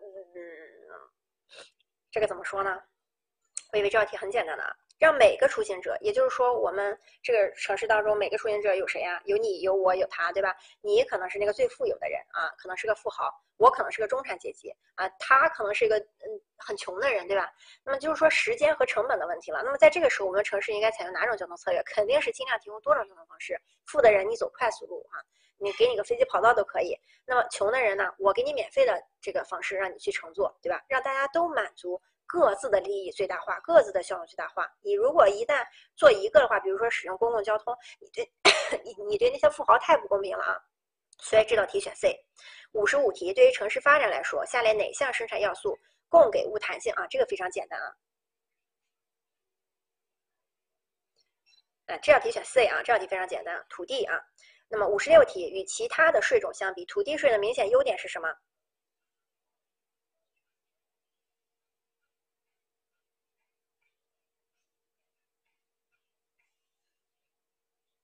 这道题选 C 对吧？可以同时实现公平与效率。那么下列哪种情况用脚投票不能不能为右脚投票带来效率呢？不能带来效率的是，也就是说不能用右脚投票的，对吧？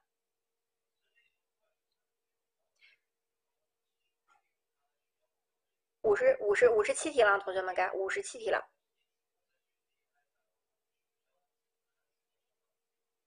对这道题选二 B 啊，公共物品一旦具有一定的规模性的话，那么用脚投票，因为是分区了嘛，各区都不大，那么所以说太具有规模的各区都实现不了啊，或者说这个外部性太强的各区也实现不了，所以这道题选二 B 对吧？那三个都是非常适合用脚投票方式的啊。那么迁移成本很低，那就是说你，嗯，这个人以类聚，物以群分的这感觉啊。那么五十六题，下列哪个城市病的成因与外部效应有关？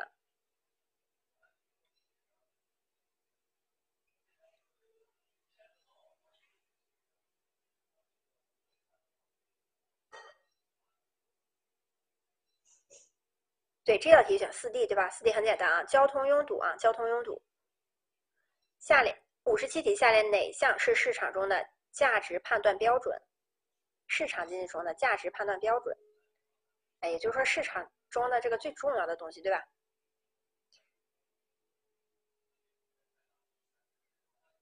外部效应不就是正的外部效应和负的外部效应吗？就是负的不就是坏的吗？正的不就是好的外部效应吗？对，这道题选二 B 啊，二 B 效率啊，效率。市场经济当中你能选的，他说的这种这种这种什么标准呀、基本呀等等啊，都是效率啊，都是效率。五十八题，根据城市经济学的理论，城市到城市达到最佳规模的时候会出现下列哪种情况？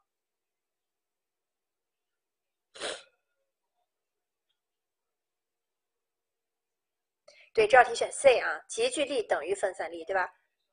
集聚力等于分散力，这个地方一定要记住。规最佳规模的时候还有什么？平呃，边际成本等于边际效益的时候啊，嗯边际成本等于边际收益啊，收益对吧？一定要记住那三个等号是很重要的啊。第一个是集聚力等于分散力，还有一个边际成本等于边际收益，还有一个是平均成本和平均收益。那么平均成本等于平均收益的时候呢，就是它的嗯均衡规模，对吧？五十九题，在城市。长期的增长中，下列哪种要素限制性最大啊？这个很简单，对吧？这就说明这道题非常重要啊！这不是我重复的，对吧？这就说明他重复的，选 C 土地啊，C 土地很简单。六十题，城市产区中这个商的计算与下列哪项因素无关？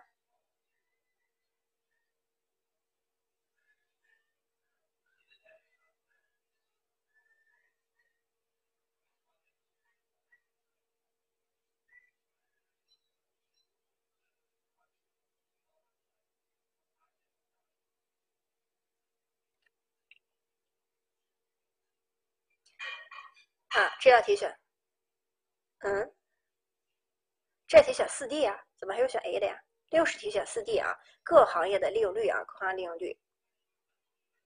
六十一题啊，六十一题，下列哪项是从城市中心向外逐步递增的？啊，这道题也非常简单，对吧？这道题选 C 啊，选 C。六十二题。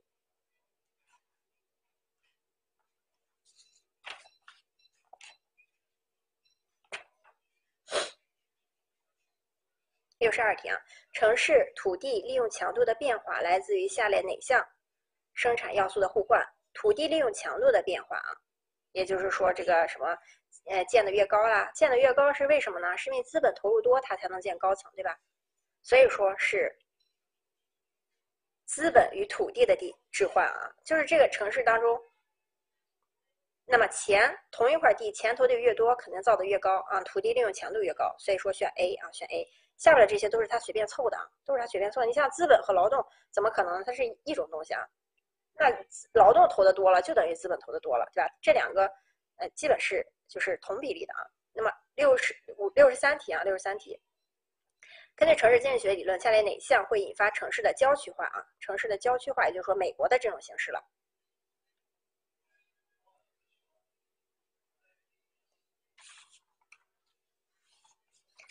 哎，对，这个是收入水平的上涨，对吧？选四 D 啊，选四 D。六十四题，六十四题，现行的措施治理交通拥堵。啊，这个题就是我刚才上课的时候讲过的啊。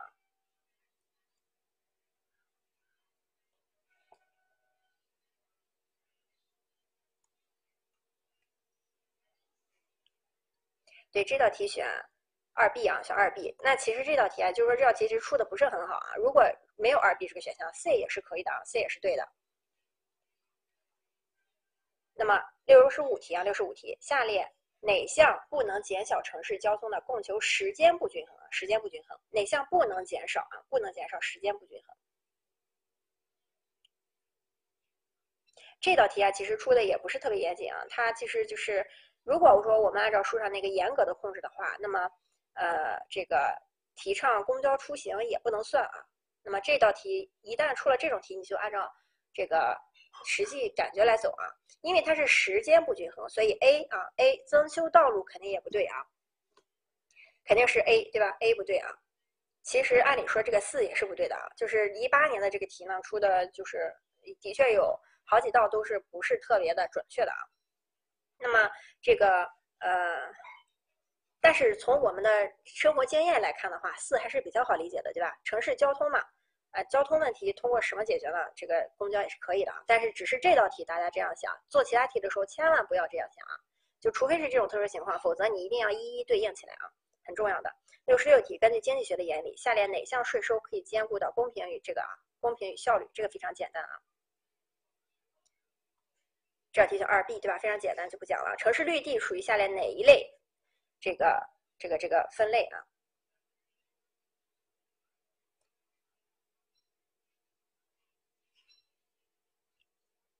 城市绿地它需要花钱吗？不需要花钱，所以它不具有这个排他性啊。那么城市绿地。哎，有人满为患吗？也没有啊。那么它是公，嗯，我记错了吗？它是公共品啊，是公共品。什么是共有资源啊？大家要想着公有资源跟资源有关是什么？江河湖海的水属于公共资源。还有什么呢？还有这个拥堵的交通啊，拥堵的交通属于公共资源。那么这个地方你要记这几个资源的话，这几个资源的区分呀。这几个资源的名字的区分，就是这四大类的区分，它主要跟它的排他性和竞争性是有关系的。私人物品既具有排他性，又具有竞争性；公共物品既没有排他性，也没有竞争性。公共资源的划分的时候呢，是只有呃这个排他性，没有竞争性；而垄断物品的话，是只有竞争性，没有排他性。它是这样划分的。啊，它是这种情况划分的。至于每一个例子，你要按照它这个性去对应好了。所以那个表和我上面圈出来的那四个，一定要全都记住啊，这个非常重要。这个地，这一八年它考的是这个类别啊。那么一九年的话，它很有可能会考你。那么绿地系统属于什么呀？是排他性呀，还是什么呀？对吧？那么这个就是这节课所有的内容啊。那么大家，呃，没有题了。讲错了吗？哪个讲错了呀？就是谢这个我记混了吗？排他性是指你花不花钱的呀？那公共品不是那个什么吗？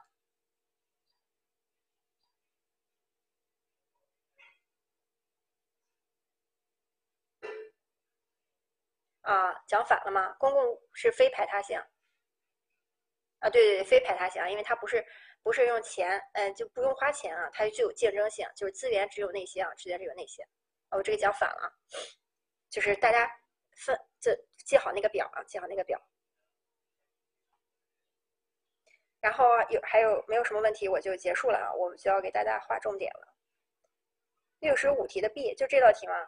实性弹性，时间不均衡，实性弹性的这个是最正确的呀。这个地方是不能减少啊，你是不是看成能了呀？这个地方是不能减少啊。所以说，B 是对的，C 也是对的，然后这个采用公共交通，这个按理说是半对吧？半对，所以说这道题选了一个全不对的 A 啊，啊，有多选题，那么这这个的多选题呢，只是在一九年才里边有的啊，那么一九年的题，希望大家就是，呃，我就不给大家上课时候讲了，你们就没法做了，所以不要再问我有没有多选题了，我们接下来的新题当中，每一章节都会有多选题的，只是说往年的题当中这一部分都是单选。那么它的知识点呢，概括没有增加，还是这些部分啊。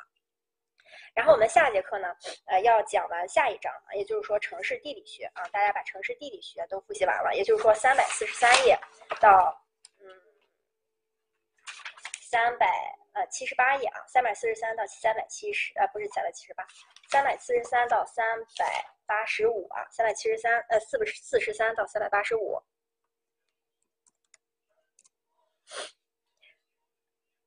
啊，然后这个，然后我就要讲一下五一上课的问题啊。其实这节课没听懂吗？我觉得这节课大部分同学应该听懂了吧？如果没有听懂的，这个再好好复习一遍啊。那么也有可能是晚上大家的思路不清楚啊。这个呃，我们假期呢，四月三十号正常上课啊，然后呃。然后呢，我们五月呃四月三十号照常上完课之后呢，我的五月一号的时候，我会给大家上传一个城市社会学的一个嗯这个上课的视频。那么你们五月一号到五月五号随便什么时间你们看都可以。然后五月五号的晚上呢，我们再把这个呃最后一章讲完啊。也就是说，大家记住了啊，这个呃这课四月三十号之前我们是照常上的，五一到五月三号呢会讲一下第七章的内容，时间你们随意啊。那么因为大家有的要出去玩，我们就不统一时间了。那么最后呢，我们如果有问题的话，那么我们最后一节，也就是我们五月五号的晚上，五月五号的晚上啊，这个大家照常见面啊，不要忘记了。然后我我就下课了啊，同学们，这个你们就早点休息吧。啊，往年也是这一章这个讲的时间最长的，这个大家也要。呃，习惯就好啊。今天才讲到十点半啊，我们往年有讲到十一点半的时候，对不对？有没有去年的同学？所以说，嗯，不要抱怨啊，不要抱怨，同学们。